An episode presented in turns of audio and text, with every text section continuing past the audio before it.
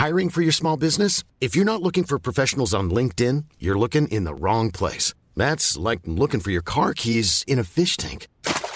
LinkedIn helps you hire professionals you can't find anywhere else, even those who aren't actively searching for a new job but might be open to the perfect role. In a given month, over 70% of LinkedIn users don't even visit other leading job sites. So start looking in the right place. With LinkedIn, you can hire professionals like a professional. Post your free job on linkedin.com slash people today.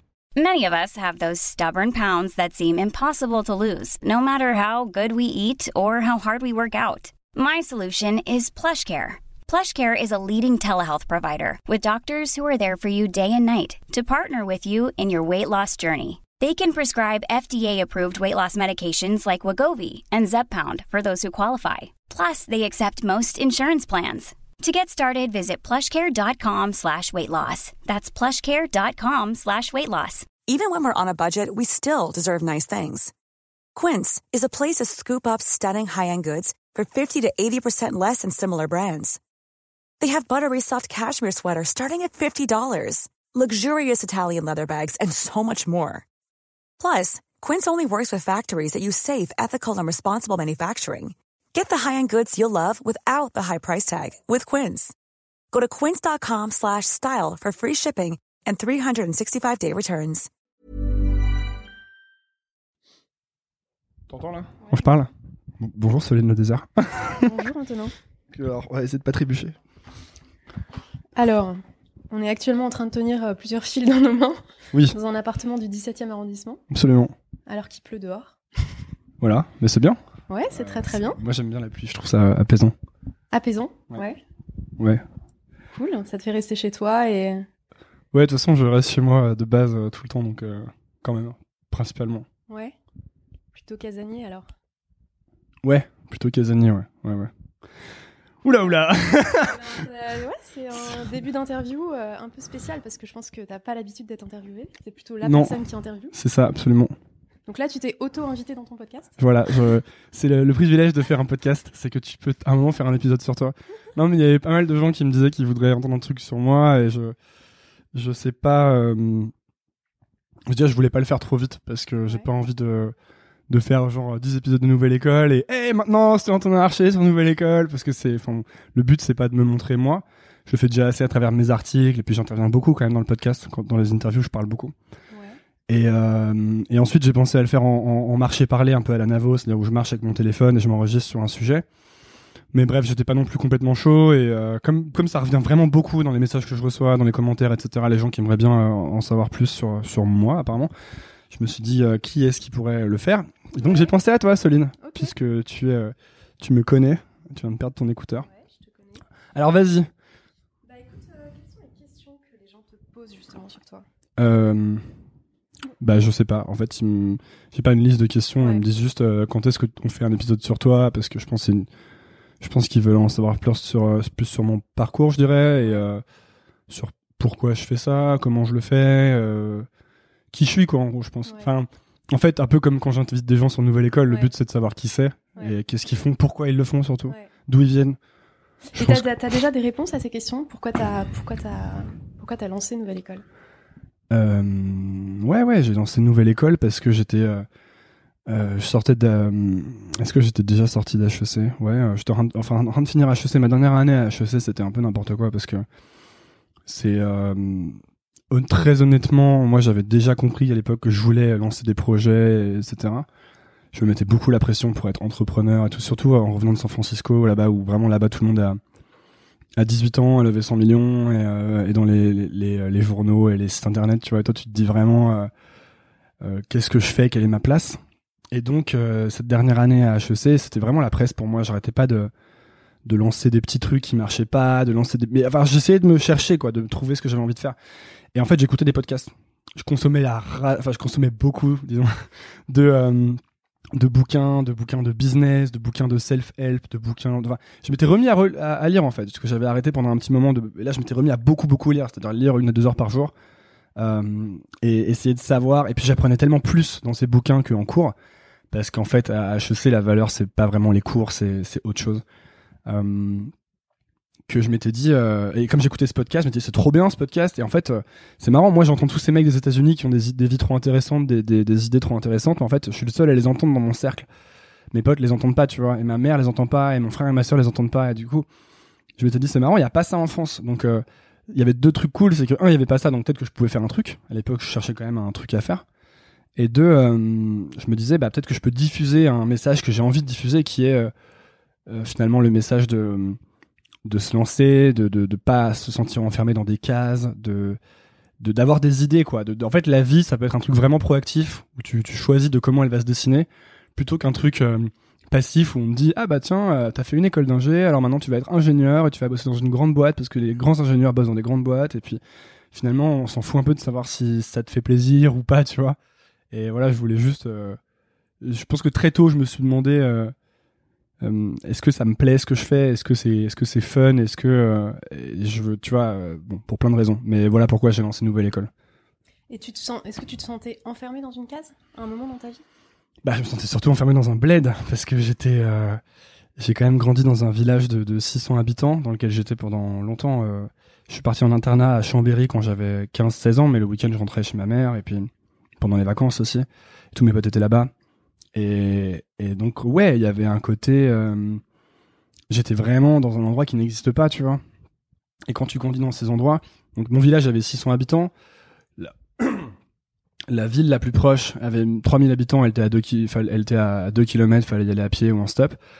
Enfin, ou je sais plus, 3-4 km. Et la gare la plus proche était à 20 minutes en bagnole pour aller à Chambéry, qui était genre à 20 minutes, une demi-heure en train, tu vois.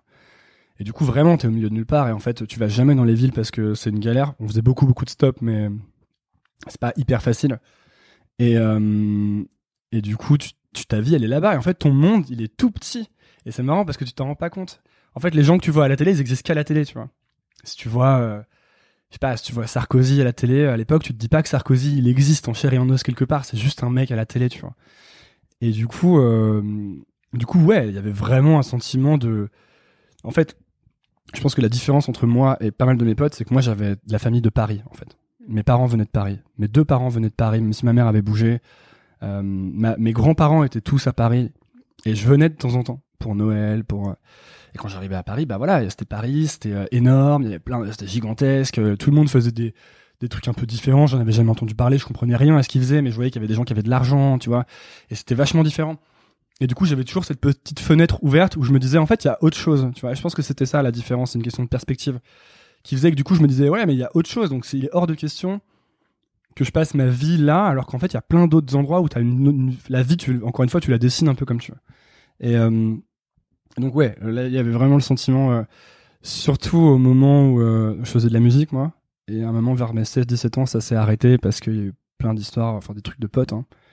Et là, voilà, j'avais 17 ans, j'avais redoublé ma première S. Euh, j'avais fait n'importe quoi, j'allais jamais en cours. euh, j'avais, à l'époque, vraiment, je, cherchais la moindre excuse pour euh, faire un peu le con, etc. Faire un peu le cool, le cool kid du lycée, tu vois. Je faisais, du rock et tout. Et on avait bloqué le lycée, on faisait des manifs à la con pour des trucs qu'on comprenait même pas. Et, et quand mon groupe s'est arrêté, j'étais nul, j'étais dans un lycée tout pourri parce que je m'étais fait plus ou moins virer de l'autre. Donc là, j'étais à un internat avec avec que des Kaira, euh, où genre il y avait là où mon premier internat c'était genre des petits box de 3 avec tes potes et tout. Là, c'était un grand dortoir de 100 lits avec aucun mur, que des rideaux, avec euh, le pion qui passait dans le couloir et qui disait maintenant vous faites un peu moins de bruit. T'entendais ferme ta gueule, fils de pute. Et le mec passait, elle allait, allait s'enfermer dans son bureau. C'était pas tant oppressant que ça. C'est juste que c'était euh, enfin tu vois, c'était pas grave. Il y avait aucune violence. J'avais j'avais jamais d'embrouille ni rien. C'est juste que euh, là, il y avait vraiment un côté euh, putain merde. Où est-ce que je suis, tu vois, qu'est-ce qui va m'arriver et, euh, et ça, ça a coïncidé. C'est là que je pense que j'ai vraiment commencé à me dire, euh, bon, la musique, c'est pas comme ça que tu vas sortir de là.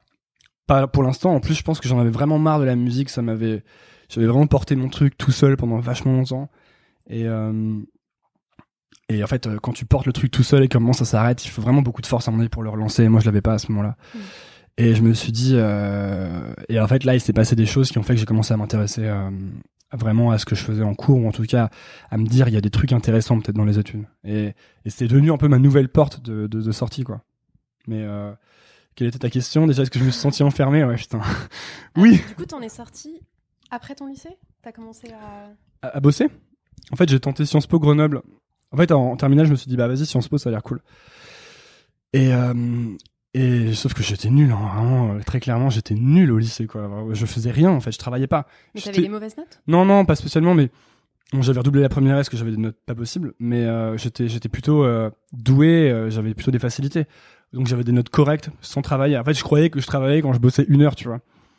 Et en fait, donc je tente, je tente même pas Sciences Po Paris parce que je me dis je vais pas l'avoir, ça sert à rien. Et je tente Sciences Po Grenoble. Genre un peu, euh, j'arrive en, en mode, je me souviens, j'arrive devant le devant Sciences Po à Grenoble, il y avait tous les tout plein de gens que je connaissais qui avaient grave taffé, qui étaient super sérieux. Et moi j'arrive genre avec un bouquin roulé dans la poche, euh, genre je suis trop un mec à la cool et tout, je vais l'avoir tranquille. Et je chope, je sais pas, 6 sur 20 et 5 sur 20, tu vois. J'étais chez mon grand-père euh, en vacances et euh, j'étais tout seul, je regarde les résultats et je fais ouais, bon. Ok, donc là, petite leçon d'humilité, tu vois, que- qui fait du bien. Et, euh, et là, je me dis, mon deuxième choix, c'était d'aller en fac de droit. Et je me dis, bon, ben, moi, je vais en fac de droit, tu vois. Et en fait, je me suis grave intéressé à la fac de droit. Je trouvais que c'était génial. Il y avait plein de nouveaux trucs que j'avais jamais entendu parler, euh, qui étaient très proches finalement de Sciences Po. Ouais. Plein de, plein de trucs sur les institutions françaises, l'histoire, euh, un peu de géopolitique en fait. euh, Qu'est-ce qu'il y avait dans la Constitution, comment ça fonctionnait. Ça parlait vachement de rapports de société, etc. Donc c'était hyper intéressant. Et là, je me suis mis à bosser. Que là, j'ai compris. En fait, c'était très, comment dire, c'était très, euh,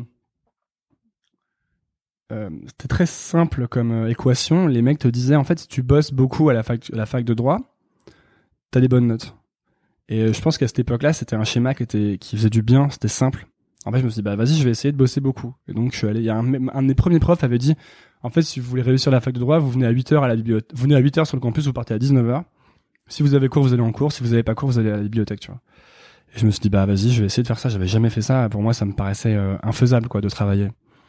Et en fait, euh, c'était pas du tout infaisable. Il suffit de poser ton cul et de, et de bosser. Et j'ai eu des super, enfin, j'ai eu des bonnes notes. Ouais. Et là, j'ai commencé à me dire, euh, en fait, euh, ça va, je suis pas, je suis pas nul. Peut-être que, et je m'étais dit à l'époque, je vais faire trois ans de droit et je retournerai Sciences Po Paris en master. Mm. Et en fait, j'ai croisé une fille, euh, j'ai croisé une fille une soirée dont j'étais un peu amoureux d'ailleurs à l'époque. Et en fait, elle, elle l'avait eu Sciences Po Grenoble et, euh, et moi, je me souviens que j'étais deg parce que je l'avais pas eu. Et, euh, et je les croise et elle me dit, mais en fait, tu devrais trop faire, euh, tu devrais trop faire euh, le concours d'accès direct, je sais pas quoi. Tu peux entrer en passerelle en deuxième année. Je fais, ah bon et tout. euh, ok. Vu que c'est elle qui me l'avait dit, je me suis dit, ouais, pourquoi pas, tu vois. Peut-être qu'il y a moyen de retomber dans la même promo qu'elle, on sait jamais. Et du coup, je m'étais mis à bosser. Et là, en fait, il y avait toute l'expérience de l'année de droit, plus toutes mes connaissances, puis c'était un sujet que je connaissais un peu. Et là, j'ai réussi le concours. Et, euh, et donc voilà, euh, je, je- encore une fois, j'ai oublié quelle était la question, mais euh, on en est arrivé à là. Voilà comment j'ai commencé à bosser. Et en fait, après, c'était, je pense que dans la vie, c'est vachement des cercles vertueux ou, Ouais. ou pas, tu vois, ou vicieux. Ouais. Et, et ça, c'est un cercle vertueux. C'est-à-dire que tu, quand tu commences à bosser et que tu te rends compte que ça paye, et ça paye toujours, hein, euh, tu te dis, ah, bah, en fait, c'est pas plus compliqué que ça. Moi, je croyais trop que fallait un peu être un génie, tu vois. Tu sais, j'avais pas, j'avais raté Sciences Po, mais c'est parce que j'étais, j'étais pas aussi bon que les autres, tu vois. En fait, non, c'est juste que j'avais rien foutu. Et quand tu commences à capter ça, les, les choses se simplifient. Et en fait, moi, ça a vachement cassé de barrière. Euh, je me disais, bon, bah voilà, cool, j'y suis, maintenant qu'est-ce qu'on fait Euh, tu vois, Et c'est ensuite euh, que j'ai. Je suis allé dans d'autres trucs, quoi. C'est pas un truc que du coup tu essaies de retransmettre avec Nouvelle École aussi? Je vais lâcher le fil parce que je tiens le, je tiens le fil depuis une heure, ça sert à rien. Euh, si. Est-ce que c'est un truc que j'essaie de retransmettre? Ouais. Ouais, ouais, ouais, je veux vraiment. euh, Je pense que mon plus gros apprentissage, c'est qu'en fait, toutes les barrières que tu te, mets sont vraiment des barrières mentales. euh, comme quand tu es dans un village et que tu vois des gens à la télé et que tu te dis, je serai jamais euh, à la télé. Parce que c'est des autres gens, c'est un autre monde. J'ai pas le droit, j'ai pas accès. Et en fait, trop pas. Tu vois, en fait, c'est que des gens comme toi et moi qui sont euh, finalement pas même les mecs qui partent avec un avantage énorme sur la, au niveau culturel, au niveau éducation, au niveau famille, sont pas si loin en fait, tu vois. Mm. Même les grands génies, tu vois, même les même les Steve Jobs en fait sont pas si loin que ça, tu vois. Tu pourrais très bien discuter avec Steve Jobs, tu te sentirais pas du tout débile. Mm. Enfin, mais en tout cas, Steve Jobs, c'est clair que jamais il va se dire, je peux pas faire ça, tu vois. Et c'est l'énorme différence entre lui et plein d'autres mecs, c'est qu'il va jamais s'interdire un truc, parce qu'il sait qu'en fait, il a les barrières, c'est que des trucs mentaux, quoi. Bon, euh, si t'as une jambe en moins, c'est sûr que devenir footballeur professionnel, c'est compliqué, mais tu vois, c'est pas c'est dont je Ouais. parle. Et après, dans ta vie, t'as revécu des épisodes comme ça où tu tu t'es un peu sauvé par le travail Hum, Ou en Oui. appliquant une mécanique. euh, Mais oui, mais en fait, en fait, euh, déjà, euh, en fait, moi, je voulais, je voulais revenir à Paris. En fait, moi, je me sentais vraiment lésé dans un sens de du fait que ma famille avait, mes parents étaient nés à Paris, avaient euh, fait toute leur jeunesse à Paris, ma grand- mes grands-parents étaient à Paris, mes cousins étaient à Paris, et moi, j'étais dans un village qui s'appelait Arvillard, en Savoie, et, euh, et après, j'étais, j'ai étudié à Grenoble et tout, mais j'étais là, moi, j'ai envie d'aller à Paris, j'ai trop envie d'aller à Paris, j'ai l'impression que je devrais être à Paris, tu vois. Ce qui est débile, hein, mais bon, bref, c'était comme ça que je le sentais. Et donc, euh, je me suis rendu compte, qu'est-ce qui s'est passé? En fait, j'étais à Sciences Po et j'ai fait un stage en compta en deuxième année. Et euh, ce stage en compta, c'était euh, la révélation parce que déjà, j'avais, je m'étais fait transférer de la section service public à la section économie parce que je m'étais rendu compte que bosser dans l'administration, c'était pas, ça rimait pas spécialement avec liberté. Ouais. Et c'était déjà important pour moi, je pense, à l'époque, la liberté. Et, et j'arrive dans un stage, je me dis, putain, trop cool, j'ai un stage dans le privé et tout, euh, vas-y, on va voir comment c'est. Et euh, je me retrouve avec des mecs qui sont là depuis 30 ans, euh, qui ont aucune idée de pourquoi ils sont là, juste le temps est passé en 5 minutes parce que ça fait 30 ans qu'ils plient des enveloppes et qu'ils mettent des lignes dans des logiciels. Et les mecs très sympas au demeurant, hein, mais, mais juste en fait, à un moment, je demande au mec à côté de moi depuis combien de temps il est là, et le mec réfléchit et il fait, ça fait 20, 25, 20, 30 ans. Et il me fait, oh là là, ça passe vite quand même, tu vois. Moi, je le regarde et là, genre, vraiment, je me dis, euh, je commence à transpirer, quoi. J'ai envie de faire comme dans l'auberge espagnole, de, de sortir en courant et d'aller vivre euh, une vie euh, de folie à la, tu vois, à la Oscar Wilde. Parce que je me dis, c'est pas possible. Et je me souviens, on parle beaucoup de Booba sur ce truc, mais j'avais écouté une interview de Booba, mais peut-être à l'époque en plus, où il disait que euh, il avait fait un BEP vente et qu'en fait à un moment il avait fait un stage et le mec l'avait emmené dans un rayon à Carrefour ou je sais pas où et qu'il y avait un chef de rayon et que le mec lui avait dit alors voilà tu vas mettre les produits dans les rayons et que le mec avait genre 50 ans. Et que Booba s'était vu genre euh, tu sais bosser 30 ans dans un rayon. Et du coup il a, dit c'est pas possible je peux pas faire ça. Et moi c'est vraiment le sentiment que j'ai eu. Euh, c'est c'est pas possible je peux pas faire ça. Et en fait je suis rentré à Grenoble et il y avait un type de ma promo qui passait les concours d'école de commerce HEC et tout ça et j'avais dit, j'avais commencé à le voir, à prendre des à dé- déjeuner avec lui. Il sortait avec une, euh, une pote de pote. Et je lui ai dit, mec, euh, alors vas-y, c'est quoi? Comment ça sert à quoi? C'est comment? Je connaissais très peu, moi. Moi, déjà, Sciences Po, je connaissais pas avant la terminale. C'est en terminale que j'ai entendu parler de ça. Et en fait, HEC, j'en ai entendu parler en un an, euh, enfin, deux ans après la terminale, en fait. Et, du coup, il me dit, bah voilà, je passe les écoles de commerce, après tu vas bosser dans le privé, euh, tu peux bosser dans des boîtes un peu à l'international et tout ça, tu peux, tu peux gagner de la thune, tu vois. Je suis là, ouais, ça a l'air cool. euh, euh, ok, comment on fait? Et donc là, je me suis inscrit, il fallait que je fasse tout un micmac, je me suis inscrit dans une licence par correspondance à faire en un an parce qu'il fallait que j'ai une licence pour passer à HEC parce que ça suffisait pas d'avoir le bachelor de Sciences Po, bref. Et là, là, je me suis chauffé quand même. Mais euh, je me suis pas autant chauffé qu'un mec qui fait une prépa. Eux, c'est un truc de ouf. Genre, on les oblige à bosser 20 heures par jour, ce qui est débile, je trouve, complètement, mais ultra débile. Mais bon, toi, je sais que t'as fait une prépa, donc. euh, euh, euh, on les fait bosser, tu sais, 15 heures par jour pendant deux ans. Et moi, c'était pas du tout ça. J'avais finalement une vie assez variée, assez équilibrée. J'avais Sciences Po, j'avais la fac d'éco, je préparais HEC, mais j'avais mes potes aussi. Et en fait, je passais aussi Sciences Po Paris. Et je passe Sciences Po Paris et je le réussis vraiment. Je me dis, ok, c'est bon, je l'ai réussi. À l'écrit alors. Alors à l'écrit, je me dis j'ai fait un bon truc, mais je savais pas ce que ça allait donner. Mais j'avais, j'ai eu, une, je suis pris à l'écrit, j'arrive à l'oral, et là les mecs sont trop sympas, genre, euh, je sais pas pourquoi, Le mais jury. ouais, mais trop cool. Genre bonjour monsieur, euh, oh, on est vraiment content de vous voir et tout ça quoi. Euh, vous avez eu une super note à l'écrit, c'est là bon et tout. Moi j'avais vraiment un stress, hein, je m'attendais à good cop, bad cop, j'allais me faire démonter et tout, pas du tout.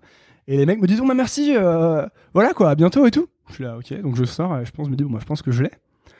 Et là, je rentrais à Grenoble et en fait, là, j'avais, il y avait tout un truc qui s'était enlevé de ma poitrine, quoi. Genre, pour moi, c'était genre, c'est bon, quoi, je vais à Paris. Et euh, j'étais, pour moi, j'étais Rastignac, quoi, tu vois. Genre, j'allais arriver à Paris et dire, à nous deux maintenant, euh, euh, je vais conquérir le monde et tout. Et, euh, et en fait, après, j'avais, j'avais aussi passé à HEC et tout, que j'avais pas spécialement trouvé que j'avais bien réussi, mais j'avais eu des notes de ouf. Et ça, c'était une énorme surprise pour le coup. Vraiment, je me réveille, on, on s'était bourré la gueule, mais hardcore avec mes potes la veille. Euh, je me réveille à 8 heures du mat parce que j'arrivais plus à dormir et je regarde les résultats et j'avais eu des super notes. Et euh, donc on a mis beaucoup de booba très fort dans l'appartement pour fêter ça. Et après, et après, et après- ouais, vas-y. T'as choisi HEC alors?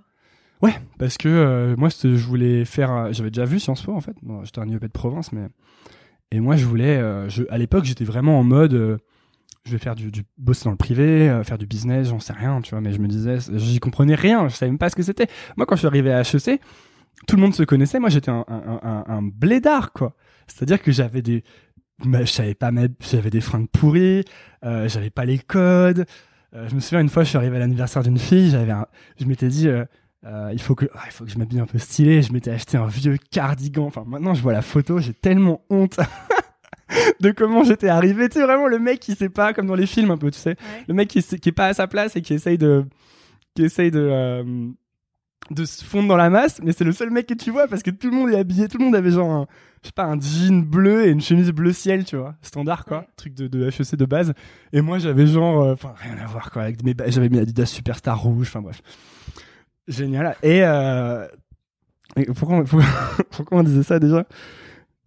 Comment t'as comment t'as comment t'as commencé euh, l'école Comment tu t'y es adapté euh, Ah ouais, euh, bah, bah euh, ouais, voilà. euh, mais je sais plus pourquoi. J'étais arrivé sur ça, cette histoire des, des codes et tout que j'avais pas. Mais euh, T'étais Rastignac. ouais. Tout ça pour dire que t'as voulu monter à Paris, sauf que t'es arrivé à HEC qui n'est pas à Paris. Est-ce que ça a été Non, c'était pas grave parce que c'était à Paris. En fait, HEC c'est pas dans Paris, mais l'important c'était d'être à Paris. Et HEC, tous les gens qui sont à HEC, ils vont être sur Paris ensuite. Hmm. Donc en fait, c'était créé un genre de. euh, je savais que si j'étais à HEC, j'étais à Paris, tu vois. Ouais. Genre, il y avait pas de. Tu vas me faire bouger? Non, non. Ouais. bah, je sais Il y, pas. il y avait pas de. euh, C'est pas parce que t'es sur le campus que t'es pas à Paris. Ça marche pour les étrangers peut-être, mais moi je m'en foutais d'être dans la ville. Mais je voulais être dans cette euh, zone, tu vois. Et à, à HEC, j'étais à Paris et je savais que après, euh, j'aurais mes opportunités à Paris, etc. Ouais.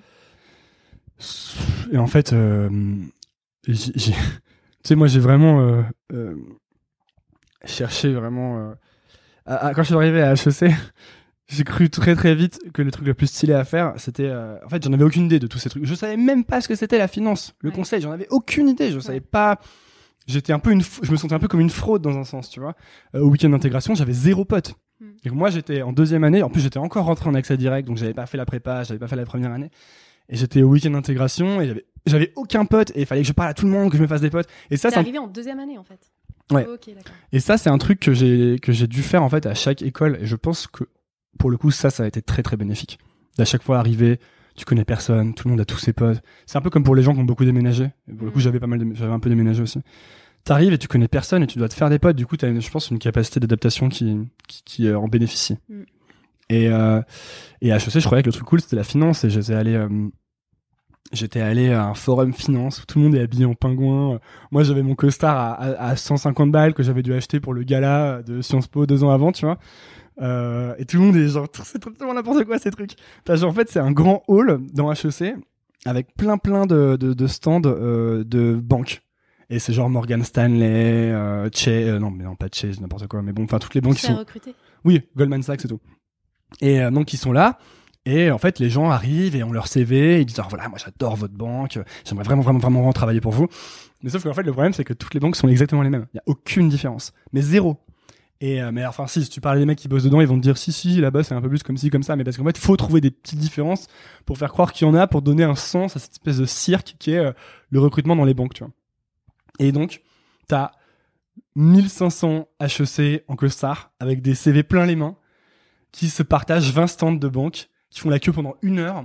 Donc les mecs qui sont au stand de la banque, ils voient passer genre 150 mecs devant eux qui sont là, qui ont jamais rien fait de leur vie parce qu'ils ont fait euh, que des études, mais ce qui est normal. Et qui leur disent euh, je suis passionné de finance, j'adore, c'est n'importe quoi, tu vois, tout le monde raconte le même baratin. Et, euh, et c'est hyper euh, hyper stressant. C'est hyper stressant, tu sens la compète, tu te dis putain, moi je me disais vraiment quand je suis arrivé à HEC, je me suis dit ouais, c'est bon quoi. Vraiment quand j'ai eu HEC, je suis là ouais, c'est bon maintenant la live ça va être euh, le yacht, euh, la thune, euh, les meufs et tout. J'arrive à HEC, je vois qu'on est 1500 guignols habillés pareil devant des stands et je me dis en fait, on est foutu quoi. Si même ici c'est autant la compète, on est mort. Enfin, moi je vais aller bosser faire dans un stand de frites, tu vois, j'aurais plus de chance. Et tous mes potes étaient pareils, genre mon meilleur pote qui était euh, avec moi là-bas était trop stressé. T'oses même pas parler au mec, tellement ça a l'air absurde ce truc, tu vois. Et euh, j'étais même parti dans un voyage euh, finance avec HEC, on était allé à Londres et tout, on avait visité des banques, ah, t'avais tous les... Enfin, c'était vraiment une ambiance euh, chelou, quoi. Et, et après, en fait, je suis... en fait, il y a eu un miracle, je devais trouver un stage de césure. Et à la base, je voulais... euh, J'étais parti pour faire de l'audit parce qu'en fait, j'avais rien foutu pour trouver mon stage. Je m'étais dit, bon, allez, je vais faire Ernst Young. euh, c'est un gros cabinet d'audit qui est assez accessible pour les gens qui ont fait HEC. Et j'avais réussi les entretiens et du coup bah je me suis dit bah voilà je fais chez EY en septembre et mes potes se foutaient grave de ma gueule enfin surtout Benjamin avec qui j'ai monté Livebotter ensuite me disait euh, qu'est-ce que tu vas aller faire chez EY et j'étais là, mais, bah, écoute, euh, je vais euh, choper de la rigueur, euh, tu vois, une méthode de travail, enfin les trucs que tu te dis quoi, de, de base, parce que en fait c'est c'est un peu le seul truc que tu te dis, c'est je vais aller choper de la rigueur, une méthode de travail. C'est ce qu'on te vend aussi. Et là, miracle, miracle, je reçois un mail de, euh, je sais plus, peut-être Romain Lapère, enfin, ou peut-être le, mec, c'était la boîte qui s'appelait Scalaire à San Francisco, une startup, qui dit on cherche un stagiaire euh, pour faire un peu tout, euh, c'est payé euh, 2000 dollars par mois, on vous offre un MacBook et euh, vous habitez à SF quoi. C'était un mail euh, envoyé à plusieurs personnes. C'était un mail envoyé à toute l'école. Ok. Et là, je me dis feu, tu vois. Genre, c'est vraiment, on était sur trois semaines avant mon stage chez UI et je dis feu. Et genre, euh, fallait d'abord répondre à des questions, alors j'y réponds et tout. Et un moment, je chope un entretien avec le boss.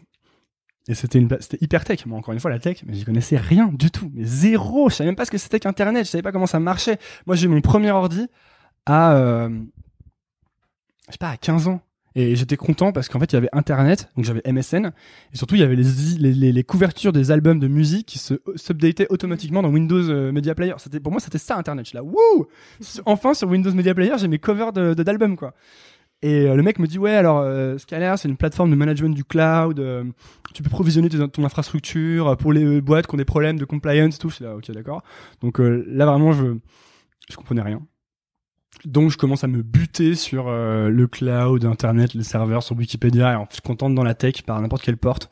Tu te rends compte qu'en fait c'est ça ne s'arrête jamais, c'est de la science quoi. Et en fait, à chaque fois que tu lis un article Wikipédia, t'en as un autre. Enfin, t'as as genre 80% des mots tu les comprends pas, il y a des liens dessus et ça t'emmène vers un autre article avec 80% des mots que tu comprends pas. Et du coup, euh, je me dis bon, je sais pas si on va y arriver comme ça. Donc j'apprends tout le site par cœur, toute la documentation par cœur, je comprenais rien. Je mets des post-it partout à côté de l'écran et euh, je fais mon entretien avec le mec et euh, je gère de ouf. Dès qu'il me posait une question, j'avais la réponse collée sur un autocollant à côté de l'ordi. J'étais là, je faisais genre, Hmm, alors, alors let me think. et puis je lisais le, post- le post-it et je répondais. Et le mec était là, ouais putain, balèze et tout. Et il, il me sélectionne. Voilà le plus gros. euh, je, je, sais pas si je lui ai déjà dit d'ailleurs que j'avais autant euh, euh, que son Préparé. et que son j'avais beaucoup préparé mais surtout j'avais bien j'avais bien eu de la chance parce qu'il m'avait il m'avait posé les questions finalement que j'attendais Hmm. et peut-être qu'aussi peut-être que son process d'entretien était pas ultra sophistiqué tu vois Hmm. après peut-être qu'il cherchait juste un mec et qu'ils s'entendaient bien aussi pas et ça ça a changé ma vie pour le coup Donc là, t'es parti à San Francisco. oui je sens que tu as envie de te déplacer Euh, ouais. Marchons dans mon appartement oui absolument baladons-nous c'est le truc à la tu sais à la Michel Denisot Exactement. Ouais. Ouais. alors euh, voilà euh, ouais euh, mais asseyons-nous non? Ou Allez, reste- tu veux rester debout? vas-y, vas-y, on s'assoit. Non, il faut qu'on se mette face à face parce que sinon après on parle plus dans le micro. Bon, on en était où? San Francisco. Donc on y va sur le parcours comme ça? Ouais, bah, je pense qu'on déroule là. hein. Ok, on déroule. Allez. Euh, San Francisco, ça a changé ma vie pour le coup. Vraiment euh, Quelle année? 2013. Non, non, 2014. 2013, c'était HEC. Ah, 2014, donc il y a trois ans en fait. Euh, je débarque. T'es parti pour combien de temps? Six mois, j'avais un stage de six mois. En plus, là, pour le coup, j'étais vraiment fier de moi parce que ils nous avaient pris moi et une autre fille et il y avait eu quand même beaucoup de candidatures. Et je m'étais dit, euh, en fait, j'ai vraiment un gros syndrome de l'imposteur. Et quand j'ai eu Sciences Po, pas euh, Grenoble, je me suis dit, c'est sûr que j'ai eu des pas assez bonnes notes, Mhm. mais qu'ils ont mis plus de candidats cette année et que du coup, j'ai été pris, tu vois. En plus, il y avait grave de rumeurs comme quoi ils avaient mis plus de, ils avaient fait entrer plus de monde parce qu'ils avaient besoin de sous pour l'administration. Moi, je me suis dit, c'est sûr, j'étais dans le bas du panier, je suis rentré, mais j'aurais pas dû être là et tout. Et euh, à HEC, j'avais eu quand même pas mal de chance. Franchement, à HEC, à l'examen oral, il y a un truc qui s'appelle le triptyque. Le triptyque, c'est un exercice où tu as un convaincant, un défendant et un observateur et vous échangez les rôles.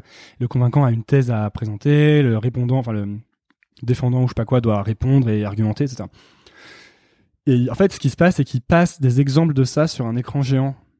Mais quand tu es en prépa, tous les exemples que tu vois, tu peux pas tomber dessus. Mm. Apparemment, quand tu étais en admission directe, ils avaient pas trop pensé à ça. Parce que moi, je me cale avec Ben, donc mon pote euh, encore, hein, euh, dans une salle. Et euh, il y a un sujet qui passe. Je sais plus, un truc sur l'esclavage ou je sais pas quoi. Et je me dis, ah ouais, c'est, ouais, bon, moi j'aurais dit ça à la place de la fille, elle aurait peut-être pu dire ça et tout. On arrive euh, au triptyque, je pioche le sujet, le même. Le même sujet, quoi. Vraiment, tu sais, là, tu te dis, les planètes se sont alignées, genre, c'est, euh, c'est le coup de chat du siècle. Et, euh, et je sors de là je dis à Ben, euh, il me dit alors c'est quoi le sujet, c'est quoi le sujet? Je dis, attends, attends, tu vas voir, ça va te faire marrer. Il me dit, non, mais j'ai pas envie de me marrer là, dis-moi le sujet. Et en fait, je le dis et il était trop, et on a eu des bêtes de notes, évidemment. L'inverse aurait été un gros souci. Et donc, j'avais toujours ce côté un peu euh, imposteur, quoi. Et en fait, à San Francisco, vraiment, j'avais le sentiment de, mais en fait, même pas, parce que comme j'avais, comme j'avais un peu triché, parce que j'avais mes post-it partout, je pense que j'avais, j'ai toujours dans la vie l'impression de, de pas être à ma place, tu vois que je cherche ça aussi. Hein. Je cherche à me mettre dans des situations où je suis en, en, difficulté, je pense. Parce que je, mais parce que, euh, je sais pas, j'ai envie de, j'ai envie de, j'ai envie de me pousser. En même temps, j'ai toujours l'impression que que, je, que c'est pas assez bien, tu vois. Mm. Mais bref, à San Francisco. Ah, attends juste, tu penses qu'il y a des gens qui se sentent à leur place? Ou est-ce que parfois toi tu te sens vraiment Ouais, ouais, je pense qu'il y a des gens qui se sentent à leur place, vraiment, vraiment, vraiment. En plus, moi, j'ai grandi avec plein de gens qui se sentent à leur place. Encore une fois, je pense que c'est lié à plein de choses. J'ai le sentiment que plus les gens sont heureux, plus ils sont à leur place. Mais c'est pas dans l'autre sens, en fait. tu aurais tendance à penser que plus les gens sont à leur place, plus ils sont heureux. Mais moi, j'ai l'impression que c'est l'inverse. Je pense que le bonheur dépend pas du tout de ce que tu fais dans la vie. Mais pas du tout, quoi. vraiment, c'est pas une question de succès, de, en fait, les gens heureux ont tendance à se sentir à leur place. Mais c'est, et en fait, là, c'est un problème de l'œuf et la poule, mais c'est, euh... tous les gens les plus heureux que j'ai rencontrés, c'était les gens qui, qui étaient des gens satisfaits, en fait de ce qu'ils ont. que soit. Ouais, qui est satisfait. Et c'est là, c'est cool. La vie est cool, tu vois. Moi, j'ai un pote euh, à Grenoble, c'est un de mes plus vieux potes. Euh, il se lève à, 14h, à 16h, il va, il va livrer des postes parce qu'il bosse pour la, il va livrer des courriers parce qu'il bosse pour la poste. À 18h, il rentre chez lui, euh, il joue à la play. voilà, quoi. Ce mec, il a l'air d'être trop content. Mm. Et il a, il, je l'ai jamais tellement entendu de se plaindre de sa vie, tu vois, de se poser des questions existentielles et tout. Et, et ouais, je pense qu'il est bien. Mm. Et toi, t'es pas trop comme lui? Ah non, non, non. Moi, je suis toujours en train de, de me lasser. Euh, dans un sens, je suis, un, je suis un éternel insatisfait, mais genre vraiment, j'entre à. Je pense que je mystifie beaucoup et ensuite je démystifie beaucoup, tu vois. Mm. Quand j'entre à, à, Sciences Po Grenoble, je me dis c'est ouf, euh, génial. Euh, déjà, je suis un génie. Et, surtout, je suis avec des génies et on c'est le meilleur endroit du monde et c'est trop bien, quoi. Et en fait, au bout de 3-4 mois, je me dis, ouais, mais c'est de la pure merde, tout le monde est débile, euh, les cours sont nuls, euh, il faut absolument que je parte. Et ça me fait un peu ça partout. Mais à force d'avoir vécu ça plusieurs fois, tu t'as pas l'impression de connaître ce mécanisme et du coup, quand ça t'arrive. Euh, si, si, bah justement. en fait, je pense que c'est un. Faut, ça va paraître être cliché, mais tous ces trucs-là arrivent quand tu attends quelque chose d'un truc externe, tu vois. Euh, j'attends de Sciences Po Grenoble que ça m'aide à être plus ceci ou plus cela, alors qu'en fait c'est pas comme ça que ça fonctionne si tu veux. Euh, et là je suis en train de le comprendre vraiment en ce moment dans ma vie euh, où je me ressens beaucoup plus sur moi et sur une satisfaction qui doit être permanente en fait, qui dépend pas. Par exemple tu vois sur Nouvelle École je peux j'invite des gens, enfin je pourrais inviter Booba demain et ensuite je sais pas s'il y a je sais pas n'importe qui quoi, je pourrais inviter Jésus sur Nouvelle École que je serais pas je, me, je serais toujours insatisfait si j'attends de ça que ça m'apporte la satisfaction, tu vois. Et donc je pense que ce qui est important, c'est d'être dans une satisfaction euh, euh, permanente un peu et de d'accepter les hauts et les bas et de pas les combattre en fait, tu vois. J'en parlais euh, il y a pas longtemps, mais tu recherches les hauts, mais euh, en recherchant les hauts, tu plantes un peu les graines de ta déprime euh, dans le bas, tu vois. Et, et je pense qu'il faut accepter qu'il y a les hauts, qu'il y a les bas et, et, et, trouver une sorte de satisfaction euh, intérieure. Voilà, vous êtes sur le, le podcast bouddhiste.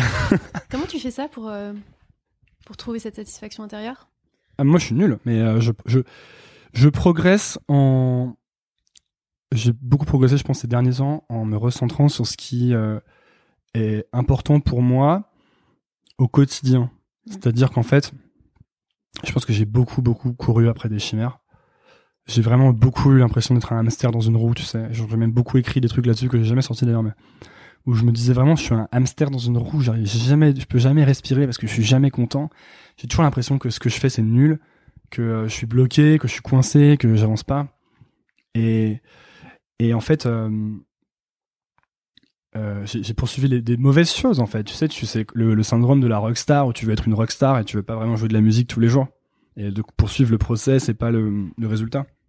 Et en fait, maintenant, ce que je me dis, c'est qu'est-ce que et ça l'a vachement fait quand j'ai quitté ma boîte. Dans ma boîte, j'étais j'étais pas heureux parce qu'en fait, c'était pas ça que je voulais faire tous les jours. Moi, tous les jours, je voulais pas être un boss de boîte, je voulais pas être un manager, je voulais pas gérer des projets, je voulais pas gérer des clients.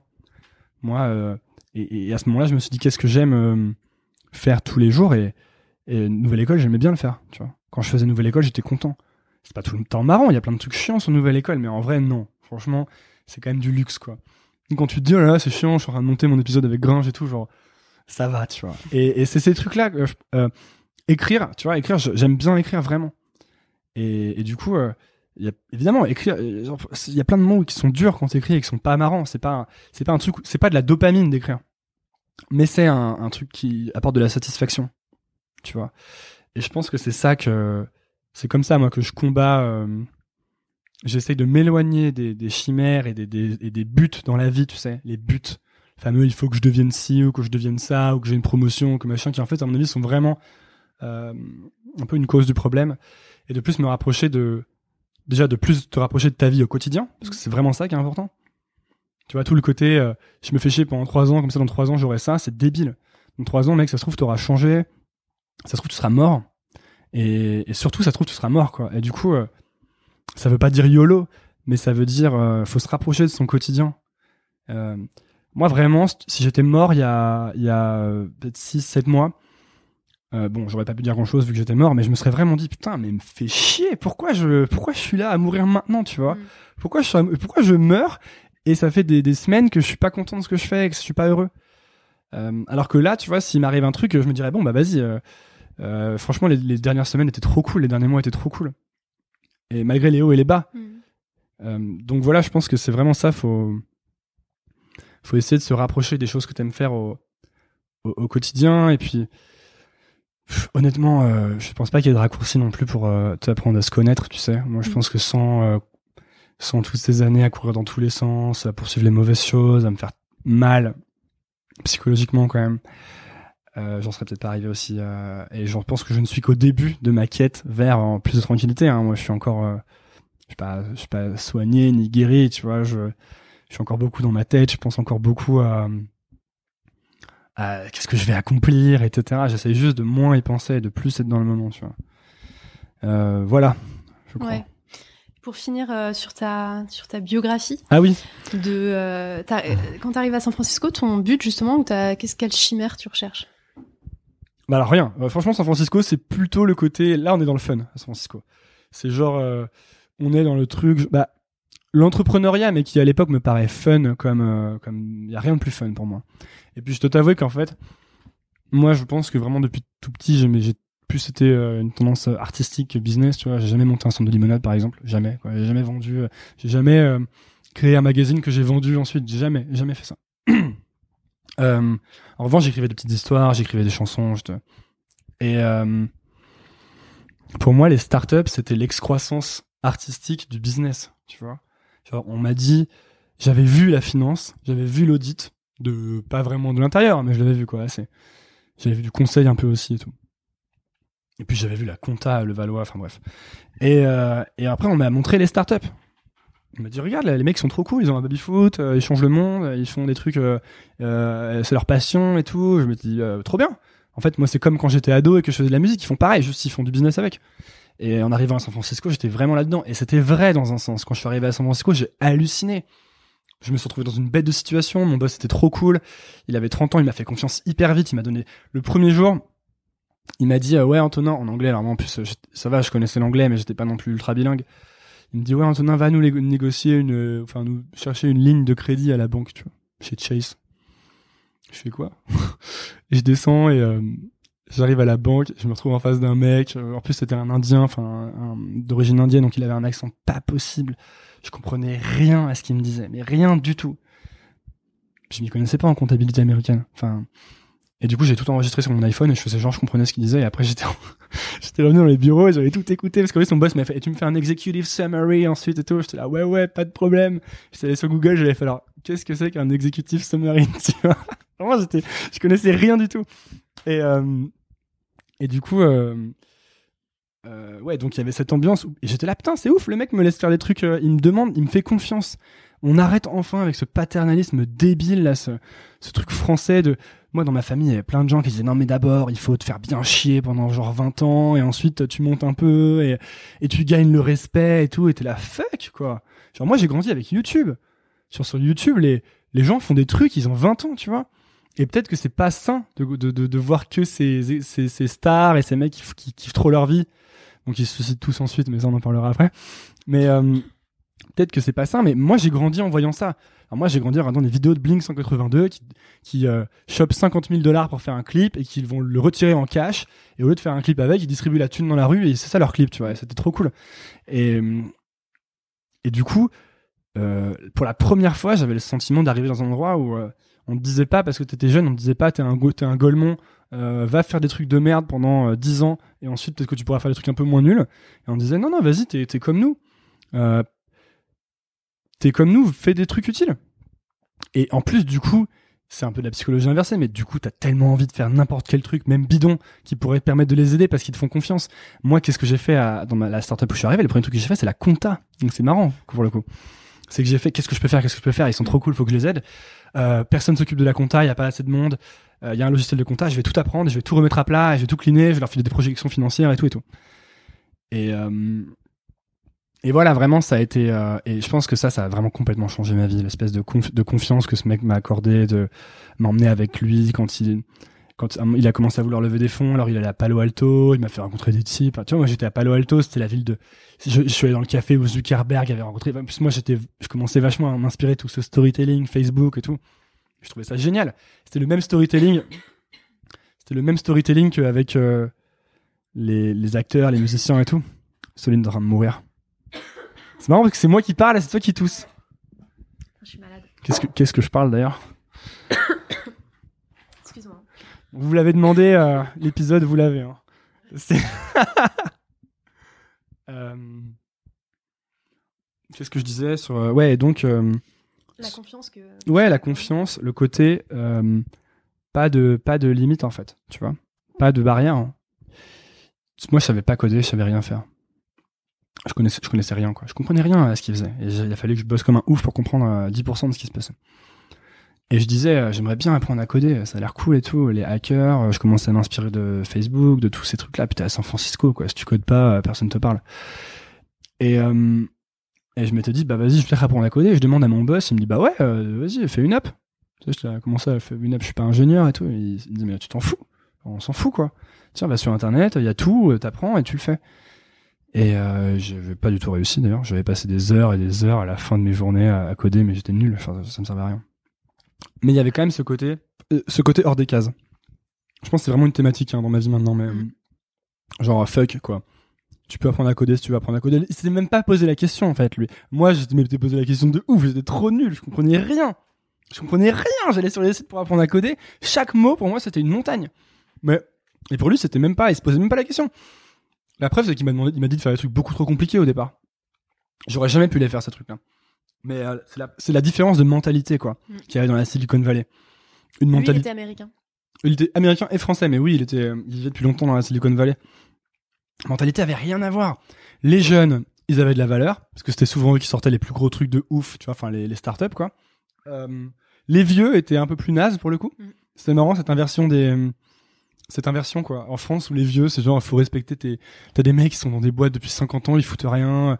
Dans des écoles d'administration, c'était toujours des mecs qui étaient là depuis 30 ans. Les mecs, tout le monde disait que c'était des branleurs, mais tu pouvais pas les virer et tout. Bref, là-bas c'était genre euh, c'était il y avait aucune euh, en fait il y avait comment dire il y avait pas de respect euh, a priori quoi Mm. c'était qu'est-ce que tu fais? Qu'est-ce que tu vaux? Est-ce que t'es bon? Est-ce que tu taffes? Est-ce que t'es sérieux? Et, et si oui euh, mec on est trop content d'être avec toi mais si tu crois que parce que t'as fait HEC ou que t'as 30 ans de plus que les autres on va te on va te dire que c'est génial mais tu, tu vas retourner ailleurs quoi et ça c'était vachement ça m'a vachement marqué il y avait un autre truc qui m'a vachement marqué là-bas, c'est le côté, ils disent pay it forward. Tu vois? Pay it forward, t'étais censé euh, rendre des services aux gens, et euh, quand quelqu'un te rend un service, au lieu de lui rendre l'appareil, tu vas, tu vas le rendre à quelqu'un d'autre, tu vois. Mm. Tu vas la rendre à quelqu'un d'autre. Tu vas transférer cette espèce de bienveillance, qui a ses limites, hein, c'est les Américains et tout, mais. Et encore une fois, moi j'étais en mode bullshit, bullshit, bullshit, et je l'ai vraiment vu. C'est-à-dire que mon boss rendait des services à des types tout le temps il acceptait tout le temps des trucs à la con, genre euh, faire un prendre un café. euh, et des mecs qui connaissaient pas trop lui rendaient des services de ouf aussi. Il y avait une méga entraide entre les entrepreneurs. Moi, il m'a fait rencontrer un mec qui était une superstar de chez Google, qui avait ou de chez Facebook, je sais plus, mais qui avait genre construit euh, les trucs genre internet.org et tout. Ryan Reynolds here from Mint Mobile. With the price of just about everything going up during inflation, we thought we'd bring our prices down. So to help us, we brought in a reverse auctioneer, which is apparently a thing. Mint Mobile unlimited premium wireless. Ready to get 30, 30, bit to get 30, bit to get 20, 20, 20, bit to get 20, 20, bit to get 15, 15, 15, 15 just 15 bucks a month.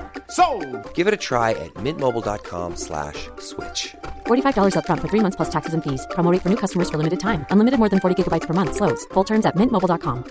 Burrow's furniture is built for the way you live. From ensuring easy assembly and disassembly to honoring highly requested new colors for their award-winning seating, they always have their customers in mind. Their modular seating is made out of durable materials to last and grow with you. And with Burrow, you always get fast, free shipping. Get up to 60% off during Burrow's Memorial Day sale at burrow.com slash ACAST. That's burrow.com slash ACAST. burrow.com slash ACAST. Et, euh, et le mec a accepté de me voir. Il m'a vu euh, une demi-heure euh, dans un Starbucks à Palo Alto, tout seul. Et je lui dis, ouais, alors j'aimerais bien être entrepreneur, mais je sais pas trop comment faire. J'étais un, rookie de ouf. Je savais rien faire. Et le mec a passé une demi-heure à me parler. D'ailleurs, il m'a dit un truc qui est resté d'ailleurs très longtemps, c'est qu'il m'a dit never get stuck. Il m'a dit euh, reste jamais bloqué quoi. Et en fait, tu crois toujours que tu dois attendre un truc pour pouvoir commencer, tu sais. Genre, euh, j'aimerais bien monter une boîte, mais il faut d'abord que j'apprenne à coder. Non. Si t'as envie d'apprendre à coder, apprends à coder. Si t'as envie de monter une boîte, prends un tableau Excel, prends ton téléphone et passe des coups de fil et dis euh, je fais ça quoi. Et t'as pas besoin d'apprendre à coder, tu vois.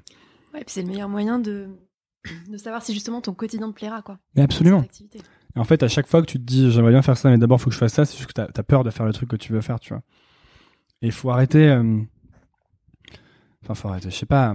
Tout le monde fantasme un peu, tu vois. Tu fantasmes sur la vie que tu penses que tu voudrais avoir, et en fait, euh, soit tu acceptes de l'expérimenter vraiment, et soit tu l'aimes, soit tu l'aimes pas, et tu sais. Soit tu restes toute ta vie dans le fantasme, et moi je veux plus être dans le fantasme, tu vois. Je l'ai beaucoup été. Et donc, euh, quand je suis rentré, j'ai, euh, je croyais vraiment qu'il fallait quand même que j'ai une expérience de boulot sérieuse. Parce que je pensais que c'était pas sérieux. Encore une fois, je me disais c'est pas possible que des gens bossent comme ça et que ce soit aussi cool. Et bien sûr que si c'était possible, ils faisaient plein de thunes et tout, mais et je me dis allez, faut que j'aille en conseil. En plus, il faudrait que j'ai un réseau à Paris et tout. Donc je passe les entretiens en conseil. T'avais pas envie de rester plus longtemps aux États-Unis?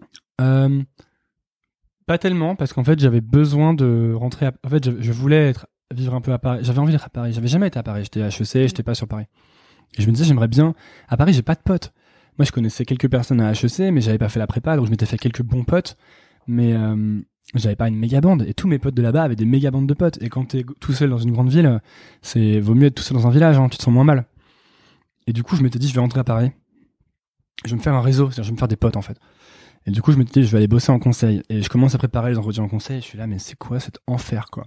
Que des brain teasers, genre combien de balles de ping-pong on met dans un avion, alors je me tape le bouquin et tout. Puis moi, je suis nul à ça, vraiment, c'est pas mon truc. C'est d'une, ça m'emmerde. Et puis deux, c'est vraiment, je suis pas très bon, quoi, à ça, tu vois. Et euh, je me dis, ouais, un peu freestyle, un peu comme quand j'avais passé Sciences Po Grenoble, je me dis, ouais, ça va le faire, tu vois. J'arrive et je rate comme une merde. Genre vraiment, chez McKinsey, ils me font faire, te font faire un test un peu de logique. De, tu sais, t'as genre une heure et t'as plein plein de questions en QCM. Et si tu mets des mauvaises réponses, tu perds des points. Enfin, un classique. Et je, torche le truc en une demi-heure. Il me dit, mais c'est trop facile, quoi. Genre, vous êtes, euh, vous êtes sérieux? C'était trop facile. Et à un moment, je, donc après, je passe mon entretien, ça passe pas, pas de ouf et tout, mais, et ils m'appellent et ils me font, ouais, vous avez raté? Je fais, ah, ok. Ils me font, euh, en plus, vous avez quand même vachement raté le test de logique, quoi. Vous avez eu genre 5% de réponses justes. Je sais pas quoi. Donc, je me dis, bon, ok. Et là, je me dis, bon, bah, c'est bien, au moins, j'ai une excuse pour pas aller euh, faire du conseil. Euh, fuck euh, la société, je vais devenir entrepreneur, tu vois. Et c'est là que j'ai commencé, en fait, à monter mes trucs et tout. Et, et là, du coup, pour le, je savais pas coder, mais j'ai, j'ai fait un truc de recrutement où je me suis dit, en fait, j'ai remarqué à quel point à SF, c'était dur pour mon boss de recruter des, des gens. Je me suis dit, je vais prendre des mecs en France et je vais les envoyer aux États-Unis, tu vois.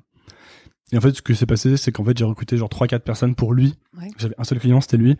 Mais, euh, et sur le moment, je me disais, euh, c'est naze, mais en fait, euh, avec le recul, c'était pas naze, c'était un truc d'entrepreneuriat quand même, tu vois. Mais euh, j'étais tellement nul en code que j'avais un site dégueulasse, enfin bref. Et du coup, après, j'ai- je suis allé faire- je suis allé faire le wagon pour apprendre à coder. Le wagon, c'est quoi? Le wagon, c'est une école de code. Sur, c'est un bootcamp, ça dure 9 semaines. Et, et ça, pour le coup, ça m'a vachement aidé à, à apprendre à coder, en fait. Parce que ça mettait tout un, un environnement autour de toi pour apprendre. Donc, C'est bien de savoir que tu peux apprendre ce que tu veux, Mais après le wagon, je savais encore plus que je pouvais apprendre ce que je veux et qu'il suffisait. Sinon, t'as toujours, tu vois, imagine, tu te mettais demain à te dire, ouais, j'ai envie de faire du violon. Et que t'es tout seul. Le premier jour, tu vas être trop chaud. Tu vas faire plein de violons, tu vas regarder des vidéos sur YouTube, tu vas faire des, tu vas lire des partitions et tout. Le deuxième jour, tu vas te dire, ouais, cool et tout. Mais il y a un moment où tu commences à entrer dans le vrai dur, tu vois. Mm. Le vrai apprentissage. C'est-à-dire, c'est ingrat. Mm. T'es une nulle à chier. Tu sais pas faire un seul truc qui tient la route. Et là, tu te dis, mais qu'est-ce que je fais? Je suis pas un joueur de violon, moi. Tu vois? Mm. Je, je vais pas apprendre à jouer du violon. Il y a des gens qui font du violon depuis qu'ils ont 6 ans. Pourquoi j'irais moi faire du violon? De quel droit est-ce que je ferais du violon? Moi, euh, je fais une école de commerce, faut que j'aille bosser. Et c'est ça, et ça, ça, et ça, invariablement, ça vient dans ta tête, tu vois. Mm. Euh, et c'est pour ça que le wagon, c'est ultra, ultra fort. Parce que ça te met avec des gens, et 10 façon, mec, que tu le veuilles ou non, t'es là pour 9 semaines, tu codes. Donc, tu passes la barre, en fait, tu passes le mur, tu vois. À la fin du wagon, t'es pas un bon développeur. Juste, tu t'as passé le mur. Tu te dis, euh, ok. Et en plus, surtout qu'après, tu te dis, bon, bah, si je peux apprendre à coder, en fait, je peux apprendre à tout faire. Mm. Et ça, c'est ultra libérateur. Voilà. Et pour finir euh, la biographie, on arrive sur la. euh, J'ai fini HEC. On a parlé tout à l'heure de euh, de ça vaguement. Et, et en fait, moi, j'étais vraiment dans une période où euh, là, je me cherchais de ouf. C'est-à-dire, je pensais vraiment qu'il fallait que je sois entrepreneur parce que je me voyais vraiment pas bosser dans le privé. Je me voyais pas bosser en conseil. Moi, je voulais reproduire ce que j'avais vu à San Francisco. Mm. Je voulais la même chose. Je voulais faire un truc qui me passionnait avec que des gens cool, une sorte d'aventure collective que j'avais pu vivre aussi dans, ma, dans mon groupe de musique, tu sais, où tu passes des moments forts avec des gens, tu sais. euh, euh, par exemple, si t'as un truc à rendre et que tu le rends avant minuit et que tu passes, tu taffes comme un ouf avec tes potes et à la fin, tu sais, c'est que des high five. et- puis moi, j'étais très inspiré. Tu sais, il y a beaucoup de ce que t'as vu à la télé et sur YouTube aussi qui rentre là-dedans. Beaucoup de fantasmes, quoi. Et euh, donc j'ai monté plein de petits trucs différents qui marchaient ou marchaient pas. Et à un moment, je suis tombé. quoi? Euh, bah, j'ai aidé des gens à écrire. Euh, ça, je l'ai fait, je l'ai commencé il y a un an et demi, un truc comme ça. Euh, j'ai le truc où j'ai recruté des types. J'ai fait un peu un truc de réalité virtuelle avec un pote qui a, qu'on n'a pas continué finalement. J'ai, euh, ouais, j'ai, vraiment couru dans tous les sens, tu vois. On se foutait pas mal de ma gueule d'ailleurs euh, parce que j'étais toutes les deux semaines avec un nouveau projet. Puis j'avais vachement peur. J'avais, vachement peur en fait. Euh, dès que j'avais une idée, je- j'en parlais à tout le monde. Je disais, ouais, je vais faire ça, je vais faire ça, je vais faire ça. Et en fait, tu la fais jamais ton idée. Parce que plus t'en parles aux gens, plus tu la dilues et, et plus t'as l'impression de l'avoir. C'est comme si tu l'avais déjà faite, tu sais. Euh, T'avais peur de quoi? j'avais peur de le faire. J'avais peur de pas en être capable. J'avais peur de pas en avoir envie, peut-être. J'avais peur de, de ce que les gens allaient en penser. J'avais peur que ce soit ma vie. J'avais peur de m'engager, surtout, je crois. Tu sais, de choisir. Moi, comme j'avais vachement peur de rester bloqué dans un truc, après, je pense que j'avais une sorte de peur de. Si je choisis ça, toute ma vie, c'est ça, tu sais. Et en fait, non, il y a plein de trucs que j'aime bien. Euh, Je sais pas encore ce que je veux faire. Euh, peut-être que j'ai encore envie de faire de la musique, tu vois. Peut-être que je veux faire du ciné. Peut-être que. J'avais toujours. Peut-être que je vais monter une start-up, mais pas là-dedans. Et, euh, et à un moment, j'étais avec une fille et, euh, elle en a eu un peu marre, je crois, de, tout ça. Et elle m'a dit, mais vas-y, quoi, fais un truc, tu vois. Et ça m'a un peu botté le cul et j'ai commencé à vraiment aider les, gens à écrire, tu vois. Mais je me, je me mettais une pression de ouf parce que, euh, en, en plus, elle, euh, elle, elle était vachement brillante. Je savais qu'elle allait réussir, tu vois. Et moi, je, je pense que j'avais quand même envie de pas être euh, un loser Mm. dans un sens. Et, et en fait, c'est pour ça, je pense aussi que quand Ben, mon pote Benjamin, est arrivé avec l'idée pour Livebotter de monter des chatbots, etc., j'ai sauté dessus direct sans réfléchir parce que ça me paraissait tellement une idée business beaucoup plus viable, beaucoup plus safe dans un sens, tu vois. Il y avait moins de risques parce que c'était avec un pote, que c'était plus ou moins ce que j'avais toujours voulu, c'était dans la tech. Donc je me disais, c'est un peu tech et tout, c'est cool. Et évidemment qu'il y avait un potentiel business de ouf. À dire, on était les premiers à faire des bots en France, tu vois, quasiment. Euh, toutes les boîtes allaient en vouloir, c'était sûr. Alors que mon truc où j'aidais des gens à écrire, mais en même temps, j'étais hyper romantique en plus dans mon rapport au truc. J'avais pas envie d'être nègre, j'avais envie qu'ils apprennent. Enfin, c'était complètement. euh, C'était pas si con que ça, mais la manière dont je l'abordais, c'était pas la bonne. Attends, deux questions. La première, euh, c'est quoi un bot pour ceux qui ne sauraient pas? Mhm. La deuxième, euh, quand tu dis que t'aidais les gens à écrire, c'était dans quel contexte? Leur Mhm. écrire quoi? Alors un bot, c'est euh, une application qui vit dans une application, qui vit dans une application. encore. Alors comment t'expliquer? Par exemple, une application de messagerie comme Facebook Messenger. Tu vas créer un robot dedans, et quand les gens lui parlent, c'est comme s'il parlait à une vraie personne, mais en fait il parle à un robot. Et ben en fait ils, ils sont dans une application, donc ils vont pouvoir faire ce que tu veux, euh, commander un, un ticket pour aller au cinéma, euh, obtenir une recette, euh, ou avoir leur horoscope, tu vois. Et ensuite, c'était la question sur euh, le fait que comment ça se passait quand j'aidais les gens à écrire. Ouais. C'était qui pour pourquoi? Moi, j'avais commencé à écrire en fait. parce que j'avais en fait j'avais cette envie d'écrire et de partager que j'avais depuis que je faisais de la musique mais que j'exploitais plus et à un moment je me, et moi je lisais vachement je me suis vachement remis à, à lire en rentrant de San Francisco et je me suis dit j'ai envie d'exprimer un truc tu vois et, euh, et donc j'avais commencé à écrire j'avais tellement peur de, de ce que les gens allaient dire et tout puis évidemment personne n'avait rien dit j'avais genre 50 vues sur mon premier article et, et c'était mes potes qui avaient cliqué dessus par curiosité tu vois donc euh, mais en fait C'était en français, en anglais c'était euh, en anglais. Je pense que l'anglais c'était aussi une manière de, de, de me cacher un peu dans un sens, c'était plus facile. J'avais l'impression d'écrire mieux en anglais, mais je pense que c'est juste parce que je parlais moins bien anglais. Du coup, tu sais, il y a un sorte de. T'as pas le même standard, quoi. Et ça portait sur quoi? Ça porte sur moi, bien sûr, hein, comme là, comme maintenant, euh, comme tous les jours. Te dirais toutes mes ex. non, euh, ouais, ça portait sur euh, les questions que je me posais. Mon premier article, c'était, c'était d'expliquer pourquoi, pourquoi ça sert à. En fait, j'avais une pote qui était, qui, donc qui était devenue ma copine ensuite, qui euh, avait envoyé un, qui cherchait un stage et qui avait envoyé un mail à un mec et elle lui disait euh, euh, j'ai fait ça, j'ai fait ci, j'ai fait ça, j'ai fait ci pour essayer de choper le, job. Et moi je lui avais dit mais regarde, le mec il s'en fout en fait. Il veut que tu lui parles de sa boîte, de comment tu vas aider sa boîte, de pourquoi toi t'es pertinente, mais pour sa boîte, pas pourquoi toi t'es pertinente en général, tu vois. Et elle avait dit ah ouais grave et tout et elle avait envoyé un autre mail. Et le mec, le mec avait répondu direct en mode ah ok maintenant on parle tu vois. Donc là je m'étais senti genre le boss déjà. Je t'ai dit ok t'inquiète et tout. Et je m'étais dit vas-y je vais faire un article là-dessus. En fait j'a- j'avais écrit plein de trucs avant mais c'était trop j'arrivais pas. Et là j'avais un truc concret une sorte d'ouverture et j'avais écrit un truc là-dessus. Et après j'avais écrit des trucs sur euh, euh, le de la vie, euh, enfin tu vois tout là pour comment parce que je comprenais de la vie et que les questions que je me posais donc des trucs existentiels. Et à un moment il y en a un qui a buzzé de ouf. C'est un article sur bah, justement sur le fait de jamais rester bloqué, ce que le mec m'avait dit à le mec de Google m'avait dit. Et là j'avais fait du storytelling avec une fille dont j'étais amoureux quand j'étais petit et tout. Et là celui-là il avait fait euh, je sais pas Enfin, il avait des milliers de likes sur Medium, il avait été en page d'accueil, etc. Et, j'en avais refait un ou deux ensuite qui avaient vraiment buzzé aussi. Et en fait, là, il y a des mecs qui avaient commencé à, venir- me voir en me disant euh, Tu pourrais m'aider avec mon article Medium et tout? Je me suis dit Ouais, ouais, bien sûr. Et après, je me suis dit euh, Ah, mais en fait, je suis con, j'arrête pas de chercher des idées de business. C'est peut-être ça l'idée de business, peut-être aider des gens à écrire. Et en effet, sauf que je savais tellement pas me vendre que le premier client, euh, je lui ai demandé de me payer 10 euros. Et j'ai bossé pour lui pendant 3 semaines, un truc comme ça. Mais j'étais trop content, quoi. J'avais vendu mon truc 10 euros. Genre, j'étais là, oui, yes, c'est tout, tu vois. Alors, euh, évidemment, avec le recul, ça paraît débile, mais j'aime bien cette histoire parce qu'en fait, elle je pense qu'elle est, est importante. Pour moi, c'était juste important de valider que quelqu'un allait mettre un tout petit peu d'argent pour le truc que j'avais à lui offrir. Euh, et c'était hyper utile. Et heureusement que j'ai vendu ce truc 10 euros et que je l'ai pas fait gratos, ou tu vois. Donc euh, voilà, c'était voilà ce que c'était mon, mon taf. Et ensuite j'ai monté euh, j'ai monté la boîte avec Ben en fait. Et, euh, et oui, ça a marché en effet. Ça, c'était l'an dernier? Ouais, c'était bah, juillet 2016. On a commencé. Juin 2016 ou juillet. Et on a galéré pendant 2-3 mois et tout parce qu'on était vraiment vraiment très très tôt sur le marché.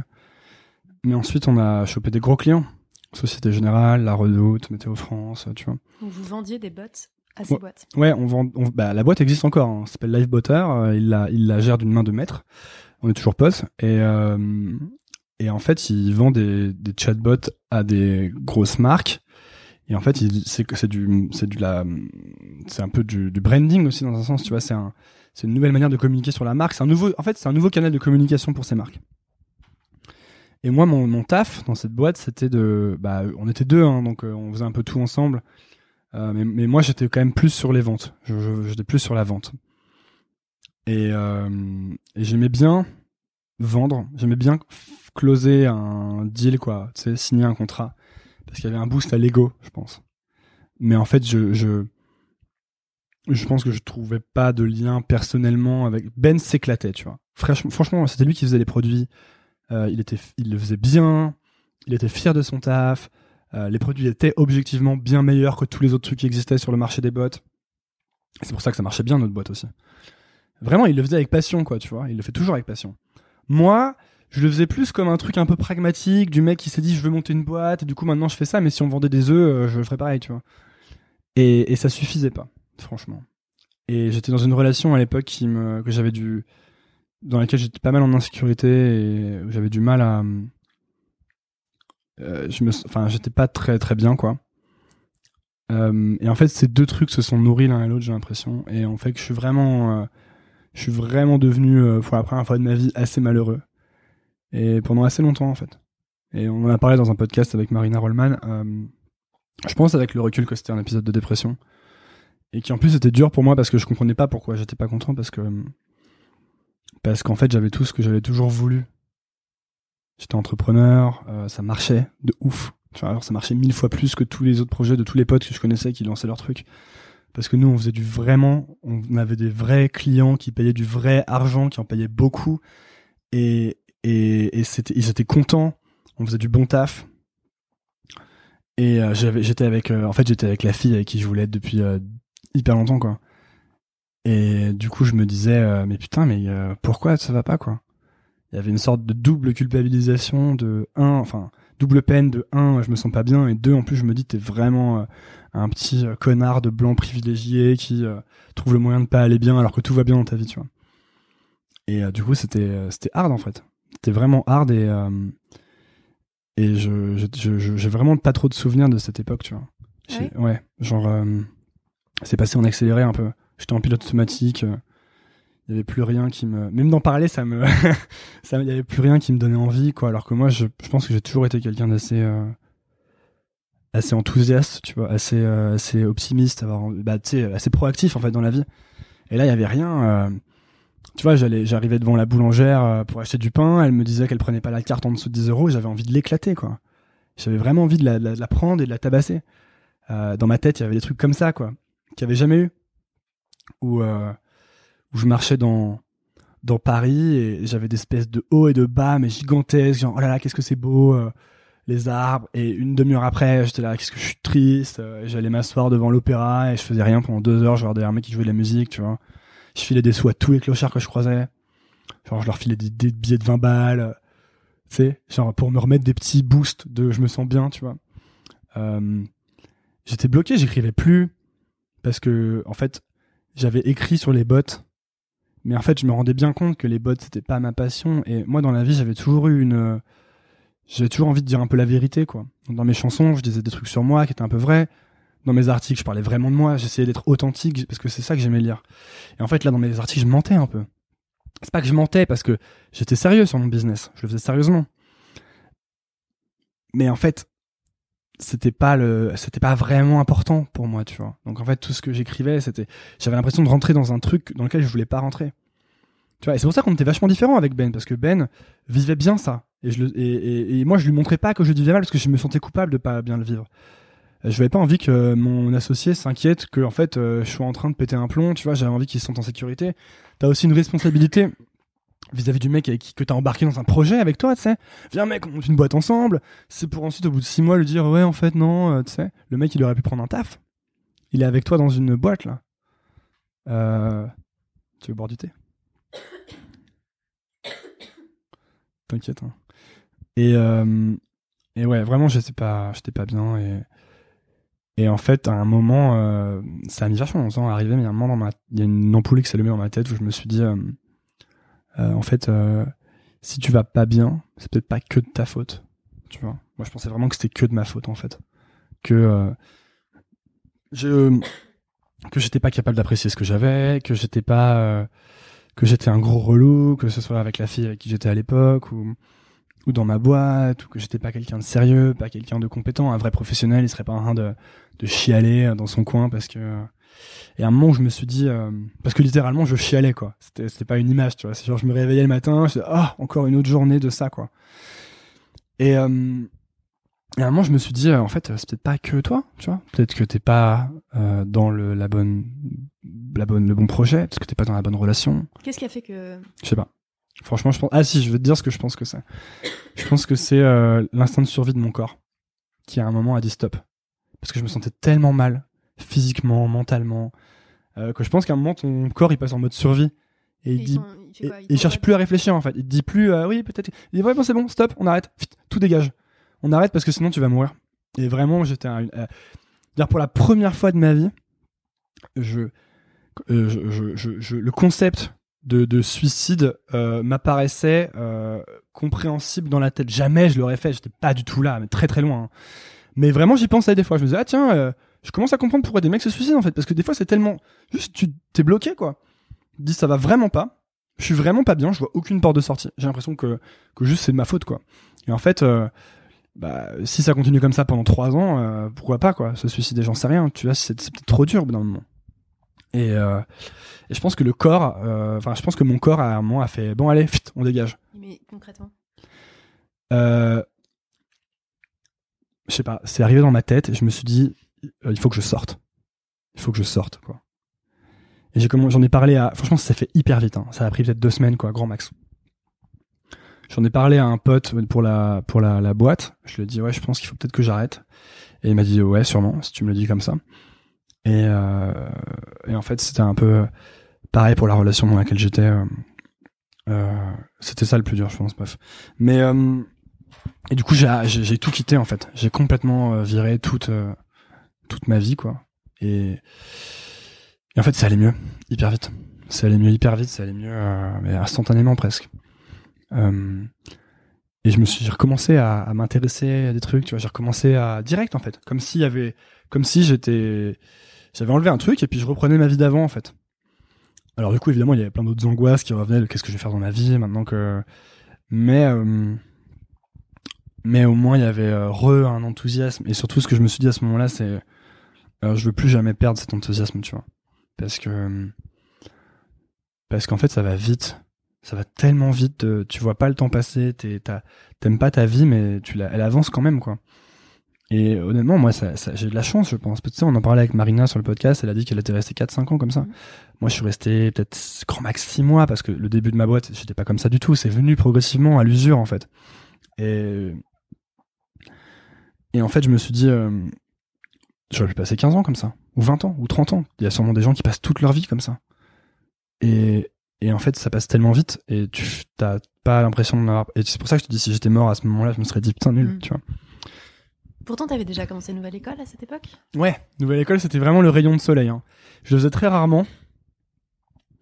Je le faisais très rarement, mais euh, mais quand je le faisais, euh, il y avait deux choses. Euh, C'était deux sentiments un peu euh, en conflit. C'était, euh, je me souviens vraiment, ça l'avait fait avec Alexandre Dana quand il était venu. Discussion, j'étais trop, c'était trop intéressant. Je passais un trop bon moment et à un moment, je lui pose une question sur. moi, je me posais vraiment des questions hein, tout le temps. Je lui dis alors ta boîte, mais des fois tu doutes, des fois t'en as marre. Il me dit non jamais. je suis passionné et tout. Bon, c'était pas, c'était plus compliqué que ça, hein, mais en vrai, il est vraiment passionné, tu vois.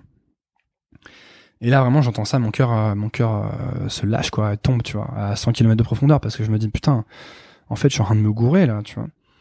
Et en même temps, le mec finit l'interview et se barre, et je me dis, putain, c'était ouf, quoi. En plus, on avait fait en Facebook Live, il y avait des gens qui regardaient. Il y avait personne qui regardait à l'époque, personne n'écoutait Nouvelle École, mais juste, c'est vraiment ça dont je parlais tout à l'heure, de, trucs que t'aimes faire, tu vois, pour le, pour le, pour le fait de le faire. Et genre, j'adorais faire ça, Nouvelle École. Je trouvais ça trop fun et trop intéressant. Et puis, je rencontrais des mecs trop intelligents. Et j'avais besoin de ça, en fait. C'était une bouffée d'air frais, quoi. Et, et donc, euh, ouais, j'avais commencé Nouvelle École, mais, mais quand j'ai arrêté ma boîte, euh, je pensais arrêter Nouvelle École. Je me suis dit, il a- y a personne qui, écoute, tu vois. C'est bien, euh, tu fais ton truc, mais personne n'écoute Nouvelle École. C'est dur, faut trouver des gens tout le temps. euh, faut faire des interviews. Après, il y a des gens qui écoutent. euh, tu dis des conneries tout le temps, tu vois. Euh... Genre, euh, je sais pas, c'est. Et mais bon, là, il y a eu, là, il y a eu Navo qui m'a, qui m'a répondu. Mais c'est, en fait, il se passe vraiment des miracles comme ça. Je sais pas pourquoi, mais Navo m'a répondu le jour où je m'étais dit je vais arrêter nouvelle école. Et, une fille que je connaissais, que j'avais pas vu depuis 5 ans, m'a croisé dans Paris et m'a dit c'est trop bien nouvelle école. Absurde quoi. Et, euh, et là récemment, je me disais très récemment, je me disais euh, voilà nouvelle école c'est dur quoi. Genre les gens croient que plus c'est connu, plus c'est facile d'inviter des gens et c'est l'inverse en fait parce que moi j'ai envie d'inviter des gens différents d'autres sphères euh, tu vois d'avancer aussi quoi dans mon podcast. Et en fait c'est de plus en plus difficile d'inviter des gens. Parce que euh, tu dois passer tout un tas de de couches entre qui sont entre eux et toi tu vois de gens qui de, de gatekeepers enfin de de gens qui qui contrôlent l'accès en fait. Quoi, des attachés de presse? Ouais, des mecs comme ça, ou, ou tu t'adresses à des gens qui sont juste méga busy, quoi, méga, méga occupés. Qu'est-ce qu'ils iraient foutre sur ton podcast euh, même, même si t'as X milliers d'écoutes, eux, ils passent sur France euh, Inter, il y en a un million, et voilà, tu vois. Et du coup, c'est difficile. Et, euh, le Gringe, pour la petite histoire, je l'avais.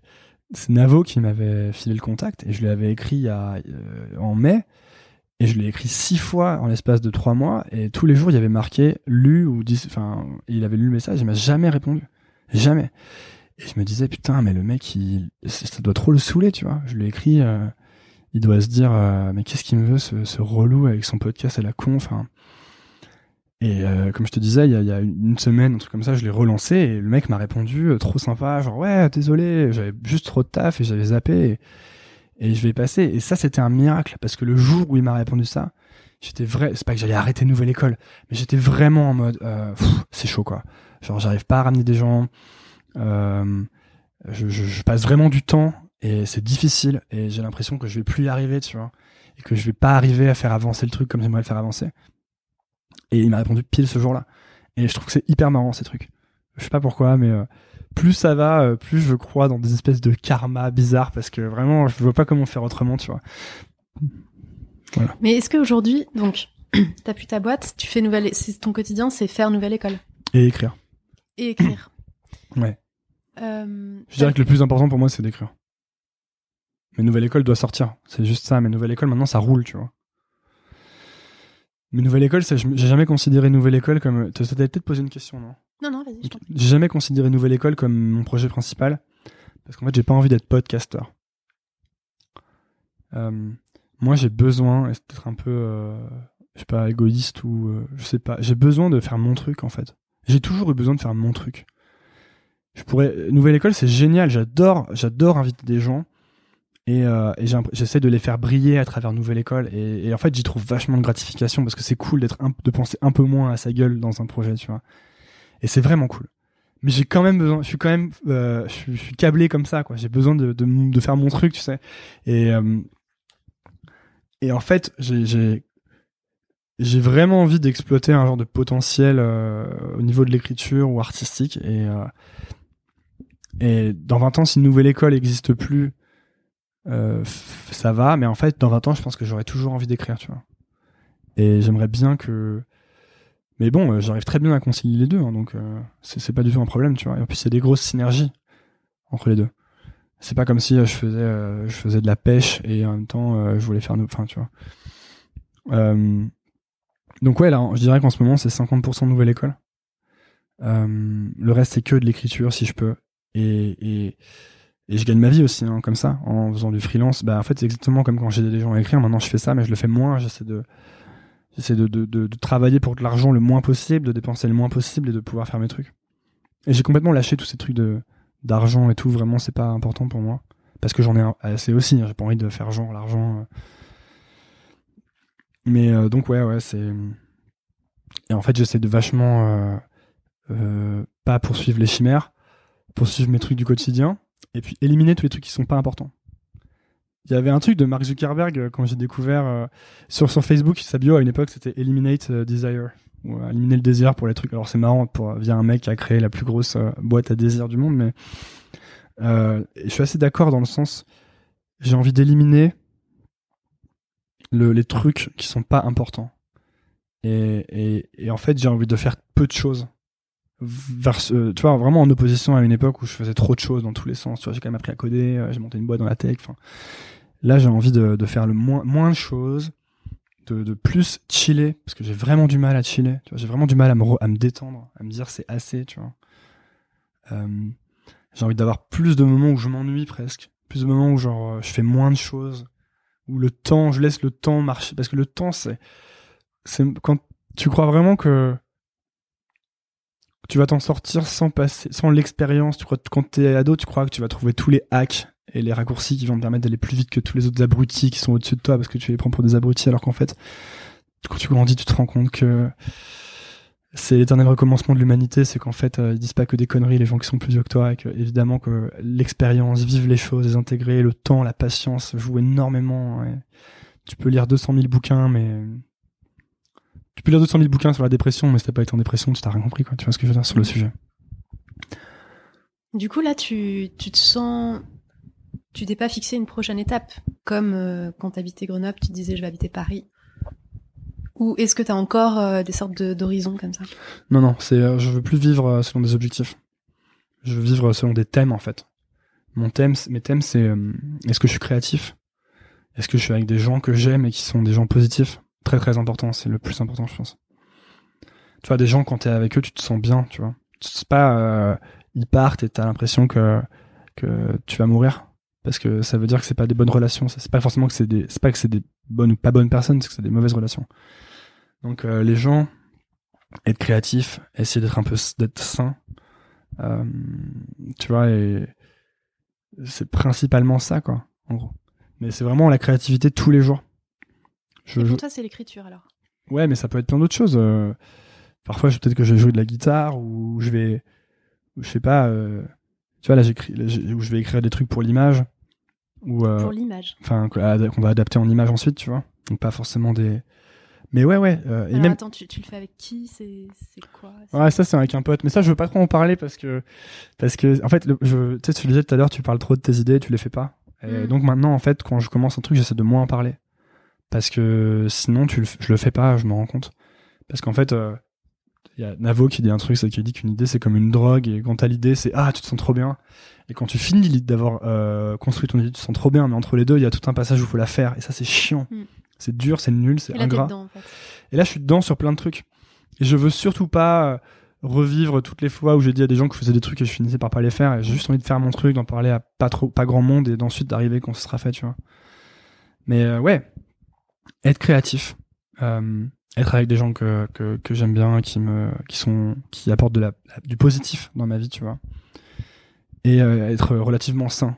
Et globalement, euh, si j'arrive à maintenir cet équilibre-là, je suis content. Et évidemment, ouais, j'ai envie de, de, produire des trucs et de sortir des choses, etc. Mais je- j'essaie de pas me dire, ah, le jour où j'aurai écrit mon premier best-seller, qu'est-ce que je serais heureux? Parce que c'est faux, tu vois. Euh, c'est pas juste parce que je sais que c'est faux que j'arrive à être heureux, mais en tout cas, je, je sais, j'essaie de me dire le plus possible que c'est pas comme ça que je vais l'être. C'est quoi ce que, ce que tu cherches dans la créativité? C'est plusieurs fois que tu dis ce mot. Ben, je cherche rien, en fait, j'ai besoin de ça pour me sentir bien. Il n'y a pas de recherche, c'est plus un besoin. Mm. C'est qu'en fait, sinon, je me sens pas bien, je me sens malheureux. Je, Mais je pense que, mais je pense que tout le monde est créatif et que la plupart des gens l'exploitent pas parce qu'ils pensent qu'ils sont pas créatifs, mais que c'est faux, tu vois. D'ailleurs, tu sais, on a tous les deux lu ce bouquin euh, sur, euh, enfin, The Artist Way, ou je sais pas quoi, sur. Mm. euh, Et j'y crois vraiment à ça. Je pense qu'on a besoin d'être créatif, tu vois. Mais n'importe quel. D'ailleurs, quand tu parles aux gens, c'est pas compliqué. Les gens qui sont heureux dans leur taf, euh, de quelque manière qu'ils te le présentent, c'est parce qu'ils sont créatifs. Donc peut-être qu'ils sont créatifs, euh, ils ils dessinent pas forcément, c'est pas ça la question, mais peut-être qu'ils doivent trouver des solutions à des problèmes nouveaux. Souvent, et du coup, faut qu'ils réfléchissent, tu vois, faut qu'ils. euh, la créativité, elle prend plein de formes, mais c'est un... mais c'est mais tout le monde en a besoin. Et moi, j'en veux le maximum, tu vois. J'en veux le max, quoi. C'est-à-dire que je veux euh, et, je veux être créati- créatif sur des nouvelles choses aussi, tu vois. Tu, tu me disais la dernière fois qu'il faudrait peut-être que j'essaie de faire du stand-up. Bah ouais, je pense que je vais essayer à un moment de faire ça et je vais essayer de. euh, si quelqu'un me propose de prendre un cours de violon, je vais le prendre, c'est sûr. Et euh, ah oui, j'ai oublié un dernier thème, c'est jouer. Je veux beaucoup plus jouer. En fait, je veux vraiment me rapprocher de commenter quand t'es gamin, quoi. Je trouve qu'on oublie trop ça. Tu deviens adulte tu crois que quand t'es adulte, en fait, ça veut dire que c'est chiant et que voilà, c'est t'es adulte et t'as plus le droit de t'amuser, t'as plus le droit d'être créatif, t'as plus le droit de, dire quand t'es triste ou de dire la vérité, tu sais. T'as plus le droit de dire aux gens euh, je suis malheureux parce que sinon t'es un loser. Et, euh, et moi, je suis pas d'accord avec ça, quoi. Genre moi, les gens que j'aime, c'est des gens qui osent dire qu'ils sont pas heureux ou qui sont, tu vois, genre. euh, j'ai envie d'un monde avec moins de masques. Et, et donc moi, comment je me l'applique, c'est euh, c'est au quotidien en étant euh, le plus créatif possible et euh, etc. Quoi. Mais j'ai pas la clé du bonheur. hein. Moi, tous les soirs, quand je vais me coucher, je me dis ah là là, ma vie c'est n'importe quoi, je suis nul et tout. Non, mais ça, je travaille dessus, tu vois. Et hum, le podcast, t'as as appris des choses, t'as t'as inspiré là-dedans? Ouais, le podcast, c'est ouf en vrai. C'est euh, j'en suis trop fier de ce truc Euh, parce que je pense vraiment que c'est bien. Mm. Et c'est un peu pour la première fois de ma vie. euh, Il y a d'autres choses hein, que non, non, parce que quand je faisais de la musique à l'époque, je trouvais que c'était bien aussi. Mais je, je- déjà, je suis vraiment fier du truc, tu vois. Et moi, vraiment, je m'étais dit, déjà, c'était vachement pour moi que je le faisais, mais quand même un peu pour les autres.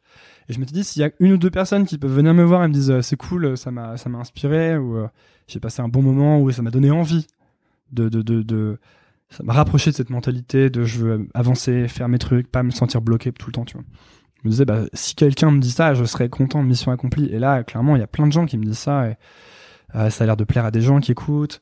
Euh, je reçois des messages de gens que ça motive. Je, il y a des gens que j'invite sur le podcast qui l'écoutent, tu vois, ou qui ensuite, une fois après, après être passé, je sais qu'ils les écoutent parce qu'ils les retweetent les mm. épisodes, ce genre de choses. Ça, pour moi, c'est ouf. Ça veut dire que le truc est, est quand même bien parce que ils, eux-mêmes ensuite, les gens que je veux inviter, eux-mêmes l'écoutent ensuite. Donc, euh, donc déjà, déjà, j'en suis hyper fier. Et ça me conforte dans le fait que tu sens les bonnes choses pour toi. Et quand tu fonces dedans, je trouve que la vie te récompense vachement, en fait. Tu vois, genre, euh, genre je sentais depuis longtemps que Nouvelle École, c'était un bon truc. Que c'était un truc positif, euh, avec que des, que des bonnes vibes, quoi. Et quand tu te lances dedans à fond, ben, enfin, je sais pas, ma, ma vie, c'est honnêtement, c'est un miracle, ma vie avec Nouvelle École. Il se passe des trucs, mais, euh, euh, mais, enfin, je sais pas, il y a eu Gringe cette semaine. Et Gringe, quand il arrive chez moi, je peux faire genre, ouais, salut mec, ça va? Euh, oui, oui, bon, on discute et tout. Mais en vrai, je suis une putain de groupie. Alors, mais je le montre pas parce qu'en fait, t'es soit, soit t'es, euh, il y a une phrase en anglais, c'est You're either a friend or a fan. Et c'est ça, quoi. Soit t'es un ami, soit t'es une groupie moi, je suis une méga groupie. Genre, Gringe, il se rend pas compte, mais j'ai écouté ces trucs depuis que j'ai 15 ans. Moi, Perdu d'avance, c'est l'album d'Orelsan. C'est l'album, un des albums les plus fondateurs dans ma vie. C'est sorti quand j'avais 16 ans dans mon village de merde. C'était tellement important pour moi. Je l'ai écouté un million de fois. Je connais toutes les paroles par cœur. Et, Gringe, il était là-dedans. Et en fait, pour moi, de rencontrer Gringe, c'est ouf. Tu vois, si je disais à, Antonin à, à 12, 13 ans, euh, bien, dans, dans, quelques années, tu vas passer deux heures avec Gringe et vous allez parler en tête à tête. Il y aura personne et vous serez à la cool. Il me dirait ouais, ouais, ça c'est cool, tu vois. Ça clairement, vas-y, tu vois. Et si je lui disais ouais, dans 10 ans ou 15 ans, tu vas, tu seras en train de de monter euh, une boîte qui fait je sais pas quoi, il me dirait euh, bof quoi. Et je pense que ça c'est important, tu vois. Et, et, donc, ce que ça m'a apporté aussi Nouvelle École, à part le fait que ce soit génialissimement, euh, c'est un cadeau quoi, tout le temps le fait de recevoir des messages des gens, c'est ouf. Quand tu te dis, euh, il y a des gens qui m'écrivent des trucs, mais c'est tellement sympa, et en plus, ça a l'air de tellement les, les, les inspirer, et, ils en parlent à leurs potes, et déjà, tu te dis, euh, forcément, tu trouves un peu du sens à ton action, puisque c'est un peu tout ce qu'on cherche tous. Mm. T'en trouves par la force des choses, parce que les gens te disent que ça a du sens pour eux. Donc, il y a tout ça. Moi, c'est clairement ma thérapie. Euh, je commence à aller, je dirais que je vais quand même de mieux en mieux dans la vie, mais, mais en vrai, euh, euh, pourquoi mon, mon, mon podcast c'est euh, Psychologie 101 C'est parce que genre je me pose vraiment ces questions. Quand je demande à, reprendre l'exemple de Gringe, hein, quand je demande à Gringe euh, comment il s'est senti quand Orelsan a explosé, mais c'est parce que moi aussi j'ai vécu des trucs comme ça. Donc Orelsan c'était son son pote. Très bon pote. Ouais, ouais. Et c'est devenu une énorme star. Ah ouais, c'est devenu une énorme star et Gringe, il a mis un peu plus longtemps avant d'être connu. Et, et quand je lui demande ça, c'est parce que moi aussi j'ai vécu des trucs comme ça de de réussite fulgurante de gens autour de toi et du coup tu, tu, toi, tu, toi tu réussis pas et en plus tu t'es pas forcément bien dans ta peau et du coup tu te sens mal mal mal. Et je lui pose vraiment les questions que je veux lui poser parce que ça m'intéresse aussi tu vois. Donc c'est ma vraie vraiment ma thérapie. Euh, je, je j'ai envie de savoir ce qu'il ferait à ma place tu vois, ou comment il pense que comment il pense la chose. Et enfin dernière chose c'est vraiment démystifier euh, et pour moi ça le fait aussi parce que je rencontre Gringe. Euh, Gringe, euh, encore une fois, même, même, il y a six mois, il était sur une autre planète pour moi. C'est un mec euh, que j'avais vu qu'à la télé ou sur YouTube. il existe, même, même, même si maintenant je commence à, à travailler ça. Mais il n'existait pas, quoi. C'était inaccessible, tu vois. C'était un autre monde. Et en fait, il vient chez moi, on s'assied, on discute, le mec est cool, et voilà, c'est un mec cool, c'est un mec normal. Comme tous les gens qui font des trucs, en fait. Et, et si ça le fait pour moi, cet effet, j'espère que ça le fait pour les gens qui écoutent, parce que c'est vraiment ça qui est important. C'est vraiment ça, quoi. C'est vraiment de se dire, euh, j'ai pas moins de chance, j'ai pas moins de capacité, j'ai pas. En fait, c'est pareil. Et, la plupart des trucs qui bloquent les gens, c'est que ça, c'est de l'autocensure. Et moi, j'essaye de plus m'autocensurer. J'ai encore du mal, mais j'avance vers ça. Et, et en ça, ça me sert beaucoup. Et j'espère que ça sert aux gens. Puis il y a une question que tu poses beaucoup dans tes podcasts, qui est euh, qu'est-ce que tu ferais si t'avais pas peur? Ouais. Et ben, en fait, celle-là, euh, je la, alors je la pose de moins en moins parce que euh, finalement, je trouve qu'elle est moins. Mais euh, moi, je me la suis beaucoup posée. Tu me l'aurais posée il y a deux mois, je t'aurais dit je ferais de la musique. Mais euh, comme tu sais, puisqu'on était ensemble en vacances, je me suis mis à faire de la musique. Je me suis dit, vas-y, on arrête de, de... Ça fait longtemps, ça faisait des années que je me disais, en fait, je, suis sûr que je veux refaire de la musique, c'est ça ma vraie passion, c'est j'ai envie de faire des concerts et tout. Et donc j'ai acheté euh, un logiciel, j'ai acheté un cours en ligne pour. euh, me suis dit bah vas-y, je vais arrêter avec les histoires de guitare et tout parce qu'on est quand même en 2017. Je vais apprendre à faire de la de la de la, de la musique. euh, Puis j'aime bien le côté t'es tout seul, tu fais tout quoi. Tu fais les tu fais les drums, tu fais la basse, tu fais tout. Et j'en ai fait pendant genre un mois. Et puis en fait après j'ai arrêté d'en faire et puis je suis plus retourné. Ça te plaisait pas? C'est pas que ça me plaisait pas. euh, ça va, mais je m'en fous, quoi. Ça va, mais j'ai d'autres trucs. J'ai beaucoup plus envie d'écrire, d'écrire, tu vois. Et la preuve, c'est que je vais tout seul naturellement écrire et que je vais pas naturellement jouer de la musique. Tu vois, là, j'ai une guitare. Parfois, j'en joue pour le fun parce que je sais toujours en jouer. Des fois, j'ai envie d'en jouer un peu, mais euh, c'était clairement, c'est clairement un fantasme. Peut-être que ça reviendra plus tard dans ma vie que j'aurais envie de refaire de la zik, mais c'est pour l'instant, c'est un peu un fantasme. Regarde, là, j'ai une guitare, celle là-bas, que j'ai acheté quand euh, j'étais à San Francisco et que j'avais du blé à l'époque. Je m'en suis jamais servi. Elle coûte une fortune cette guitare. Vraiment, je vais la vendre, c'est sûr, euh, parce que je m'en suis jamais servi. Mais vraiment quoi. C'est et, donc je t'aurais dit je fais ça. Maintenant, si j'avais pas peur, euh, honnêtement actuellement, ce dont, enfin, si j'avais pas peur, euh, peut-être que je je je m'ouvrirais un peu plus euh, à la possibilité d'une relation amoureuse ou tu vois. Mais j'ai peur pour le coup là, vraiment parce que euh, quand t'es, tu vois, quand on dit dit pas aux garçons quand ils sont petits que, mais aux filles non plus, je pense, hein, que tu t'en chies quand même en amour quoi, vraiment. Et je pense qu'on prend tous ça un peu dans la gueule. Il y en a qui ont peut-être plus de chance que d'autres et puis peut-être que plus les gens sont stables et heureux et plus leurs relations sont stables et heureuses aussi, tu vois. Euh, moi, je sais que c'est un truc qui m'affecte beaucoup et que j'ai vraiment eu plusieurs euh, dans ma vie. J'en ai eu quelques-unes très très fortes et très douloureuses en fait. Et du coup, euh, c'est ça. Je sais pas comment. Ça prend du temps, je pense ensuite de se remettre dedans, de d'accepter que tu vas réouvrir ton ta petite âme fragile, tu sais. Euh, donc voilà ce que je, mais tu vois si j'avais pas peur ouais peut-être que peut-être que je serais plus open à ça tu vois je pense qu'en ce moment je suis très euh, dans mon taf dans mes trucs Euh, et en fait je pense même pas que la porte soit vraiment ouverte tu vois parce que je pense que je me suis pas encore vraiment euh, remis de mon dernier truc même euh, ah, je je suis pas remis de mon dernier truc voilà ce que je ferais si j'avais pas peur Il y a des interférences entre ça et ton écriture? C'est des thèmes que tu. Euh, l'amour? Mm. Ouais, après je fais attention, comme je te disais tout à l'heure. La règle, c'est j'ai le droit de me faire mal à moi, donc j'ai le droit de parler de moi, mais j'ai pas, j'ai pas envie de parler des autres, tu vois. J'ai pas envie de parler de, de, de mon ex ou de une autre ex, ou tu vois. Donc tu écris des choses qui sont. euh, Je peux écrire que des choses qui sont euh, du ressenti à moi, mais jamais je peux parler de la personne en disant elle a fait ci, elle a fait ça, c'est hors de question parce que mais déjà parce que j'y comprends rien moi-même, tu vois. Je saurais pas te dire la faute de qui euh, qui c'est toujours un truc à deux, c'est c'est un, un truc indéchiffrable. Tout et, et moi évidemment que j'ai mille fautes là-dedans, tu vois. Mais euh, mais moi je peux parler de mes fautes et me tromper, mais je peux pas parler des autres. J'ai pas le droit de faire ça. Et je l'ai fait à une époque. Je sais que une fois il y a quelques il y a quelques années, j'ai pas du- d'une autre relation, j'avais écrit un article et je, je voulais vraiment pas du tout dire de mal de la personne, je disais plutôt du bien, mais en fait j'avais pas très bien écrit le truc, c'était pas très clair, et c'était pas clair. Et elle m'avait défoncé, mais elle avait raison, parce que je l'avais un peu affiché devant tout le monde, tu vois. Je l'avais un peu affiché, quoi. Tout le monde savait qui c'était, euh, c'était pas son nom, mais tout le monde savait, quoi. Et moi je lâchais un peu mes, mes tripes sur le truc, et je veux pas faire ça. Euh, je veux vraiment faire attention, je pense vraiment faire attention aux gens, tu vois. Et euh, donc il y a des interférences, ouais, j'en parle vaguement parfois, mais mais je, fais attention quoi. Je prends des pincettes et j'essaie de parler de moi, ok, y a pas de problème, on peut tout dire et euh, moi j'ai pas trop de problème avec le fait de, de m'ouvrir, mais c'est pas le cas de tout le monde et je respecte ça quoi.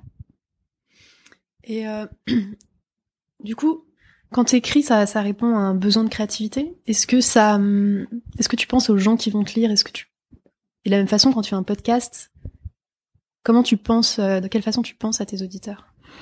En fait, euh, faut jamais oublier que des gens vont le, con- le consommer ou le lire ou l'écouter et il faut aussi toujours l'oublier en fait. C'est marrant mais tu peux pas faire un truc bien si tu t'as en tête ce que les gens vont en penser. C'est impossible. Donc faut partir de soi toujours. Alors, moi je lis des trucs sur euh, comment écrire, comment machin, et les gens disent euh, tout et son contraire. Moi le seul avis que j'ai que j'ai lu de, de, de, gens très très bons quoi, Stephen King et tout, c'est t'écris pour toi. C'est tout quoi. T'écris vraiment pour toi et, et mon podcast je le fais. Pour... et en fait dans, dans la vie tout est comme ça je pense. Et mon podcast je le fais pour moi d'abord, avant tout. C'est vraiment pour moi. Ensuite, ça t'empêche pas, une fois que tu l'as fait pour toi, de, le, de prendre les autres en considération. Mais il faut le faire pour toi. Et, d'ailleurs, Stephen King, il dit un truc vachement intéressant dans son bouquin On Writing. Il dit euh, le premier draft de ton, le premier brouillon, enfin le premier draft de ton, de ton bouquin, tu l'écris avec la porte fermée, et le deuxième, tu l'écris avec la porte ouverte. Ça veut dire le premier, il y a personne qui interfère, c'est que pour toi. Et ensuite, les gens rentrent dedans et tu les prends en considération. Parce que tu, vas quand même écrire pour une audience. Par exemple, tu vas pas raconter euh, euh, les trucs ultra perso sur des gens qui a, qui a eu dans ta vie, tu vois. Ou, peut-être, mais il faut en tout cas, il faut y réfléchir. Faut pas le faire d'un coup sans réfléchir. Il y a plein de choses comme ça. De la même manière, euh, dans un podcast, il faut aussi que je me dise qu'est-ce que les gens en retirent. C'est pas juste toi qui raconte ta life pendant, bah pour le coup, si cette fois-ci, mais c'est pas juste toi qui raconte ta vie pendant deux heures. Il faut quand même que les gens en tirent quelque chose parce que sinon ça les intéresse pas. Donc après avoir fait une interview, je vais l'écouter et je vais me dire ok là j'ai peut-être un peu trop fait ça peut-être euh, j'ai pas assez fait ça tu vois et je vais le prendre en compte mais je vais quand même toujours essayer de moi et je me rends compte à chaque fois que je trouve que c'est vraiment une bonne interview c'est quand euh, vraiment j'avais envie de la faire. Vraiment j'avais envie de poser les questions que j'ai posées. Euh, j'étais intéressé personnellement je les posais pas pour mon audience je les posais pour moi. Et là-dessus tu peux penser tu vois tu peux tu peux parsemer ça de trucs pour ton audience tu tu penses mais euh, il faut vraiment que ça arrive ensuite quoi je pense. Mais au rythme où tu publies Nouvelle École, c'est pas difficile de, en plus t'écris, de, de t'intéresser vraiment à chaque personne, préparer tes interviews, d'avoir le temps de, d'avoir les vraies questions. Euh... Bah non, parce qu'en en fait, il faut juste trouver des gens qui t'intéressent. Mais je t'avouerai, euh, sans rien citer, qu'il y a eu des fois où j'avais moins envie de le faire et je pense que ça se ressent. Mais du coup, j'ai compris, ça aussi, c'est une leçon pour moi aussi. Il y a un moment où, euh, où je me suis dit, c'est pas possible, ça va pas continuer comme ça, Nouvelle École, parce que, parce que j'y prends moins, il y a des fois où je me suis dit, j'y prends moins de plaisir, là, j'ai pris moins de plaisir. J'ai l'impression de faire mon job, mais j'ai pas envie de faire un job. J'ai envie demain d'interviewer un mec qui fait des plans au chocolat et d'avoir envie de le faire et de lui poser des questions. Et, et, et, parfois, je reçois des messages d'auditeurs qui me disent euh, ouais, c'était mieux quand tu faisais que des trucs de start-up ou ouais, là tu parles trop de ci, trop de ça. Et parfois ils ont, parfois ils ont raison. Euh, et c'est de la critique qu'il faut que j'intègre. Et parfois c'est juste, je veux que ce soit comme ça, nouvelle école.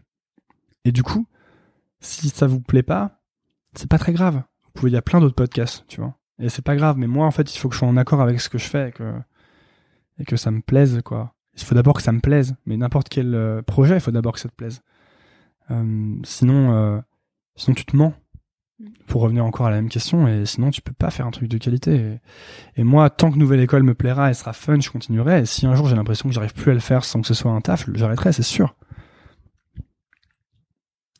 Et euh, dans les dans les, les futurs invités, qu'est-ce que tu vois en fait? Tu, dis que tu pars d'un univers un peu start-up et tu diriges vers quoi? Bah,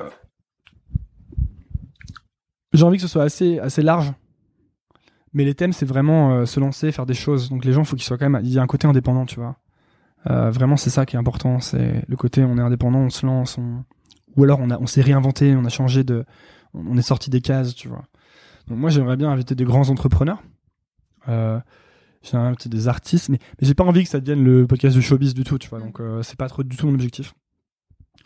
Et euh, honnêtement, j'aimerais bien inviter des gens qui ont des parcours vraiment spéciaux, atypiques. euh, tu vois, des, des types par exemple qui euh, qui font des trucs un peu un peu un peu enfin auxquels tu penses pas en général, mais qui sont très très forts dans leur truc, tu vois, qui sont genre excellents. en- je sais pas, peut-être qu'il y a un champion du monde de pêche à la ligne, tu vois. J'en sais rien.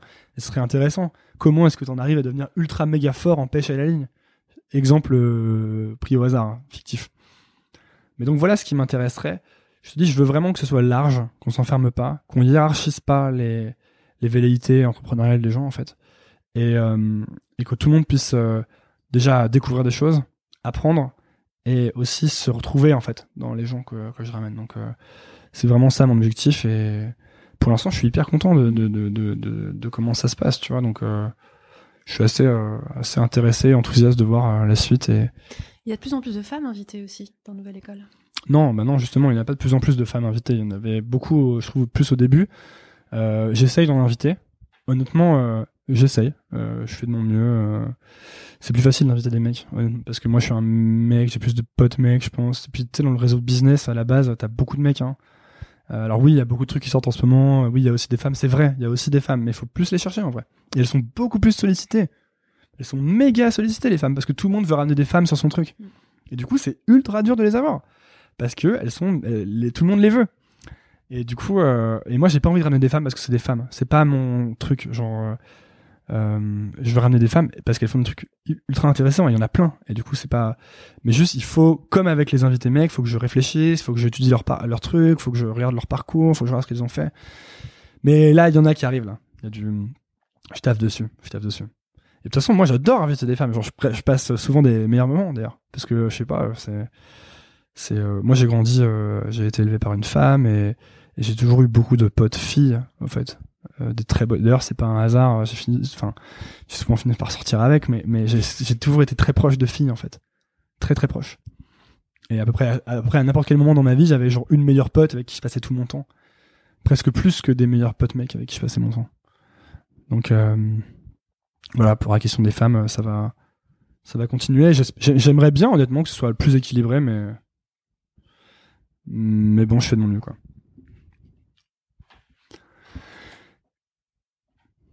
Eh ben, ça va en faire du Antonin Archer dans les oreilles des gens. hein. Non, mais c'est pas mal, hein. Une heure et demie de. Ouais, là c'est cool. Ouais, ouais. Bah, j'espère en tout cas que les, j'espère que les, les, tes auditeurs qui se posaient des questions sur toi en, en savent plus. Ouais, là, je pense que ça va. Il y a, il y a le frère. C'est- Mais moi, je me suis fatigué là, à force de parler Ah de ouais moi. Non, non, je déconne, ça va. Ah, moi j'étais pas fatiguée. Ça va, ça va. Euh, de toute façon, euh, c'est, euh, c'est un. J'ai l'impression que Nouvelle École, c'est une sorte de dialogue entre, de façon assez intime entre des gens qui, qui, qui se rencontrent et que, et que les gens qui s'intéressent à toi, euh, à- au fil des interviews, en fait, ils, ils en apprennent de plus en plus parce Ouais. que tu poses certaines questions, tu choisis certains invités, comme tu le disais. Et euh, voilà. Bah écoute, euh, Merci beaucoup, Soline, merci à toi. de, de- de m'avoir fait passer sur Nouvelle École. Je t'en prie. je Et euh, bah, c'était cool. Merci. Et j'espère que, euh, que, ça vous a- que les gens ont- vont apprécier. Et puis, euh, de toute façon, on verra. hein. On verra bien. Donc si les gens veulent en savoir plus sur toi, où est-ce que tu les renvoies? Bah, sur cet épisode de Nouvelle École, ils peuvent l'écouter encore une fois. Euh, pff, ils peuvent- je sais pas, franchement, tu tapes mon nom sur Google, maintenant il commence à y avoir plein de trucs. Si les gens écoutent ça, c'est qu'ils sont sûrement déjà sur euh, les trucs que je publie, donc euh, donc c'est cool. Et puis on va sûrement organiser un truc, un drink, euh, ou un, machin avec les gens. Cool. Ouais, ouais, bah. En plus, c'est des gens qui donnent de l'argent, et moi, comme euh, euh, je suis pas méga organisé, il y a des fois où j'oublie de checker, je me rends compte qu'il y a plein de gens qui ont donné des sous, et je me dis, putain, c'est Mm. trop sympa. Et je me dis, t'es tellement nul de pas encore avoir organisé un truc avec eux, et donc voilà, je vais essayer d'être un peu plus au taquet là-dessus. Cool, Voilà. trop bien. Merci Céline. Merci d'avoir écouté. Si vous êtes encore là, déjà, bravo. Ensuite, c'est peut-être que l'épisode vous a plu. Si c'est le cas, je vous invite à laisser un avis sur iTunes ou Apple Podcast. C'est ce qui m'aide le plus à gagner en visibilité. Pour cela, rien de plus simple, lancez iTunes de votre ordinateur ou Apple Podcast de votre iPhone. Cherchez Nouvelle École, allez dans la section Notes et Avis et laissez un avis. Vous pouvez choisir le nombre d'étoiles. 5 est de loin mon préféré. Merci de soutenir ce podcast et à lundi pour un nouvel épisode. Salut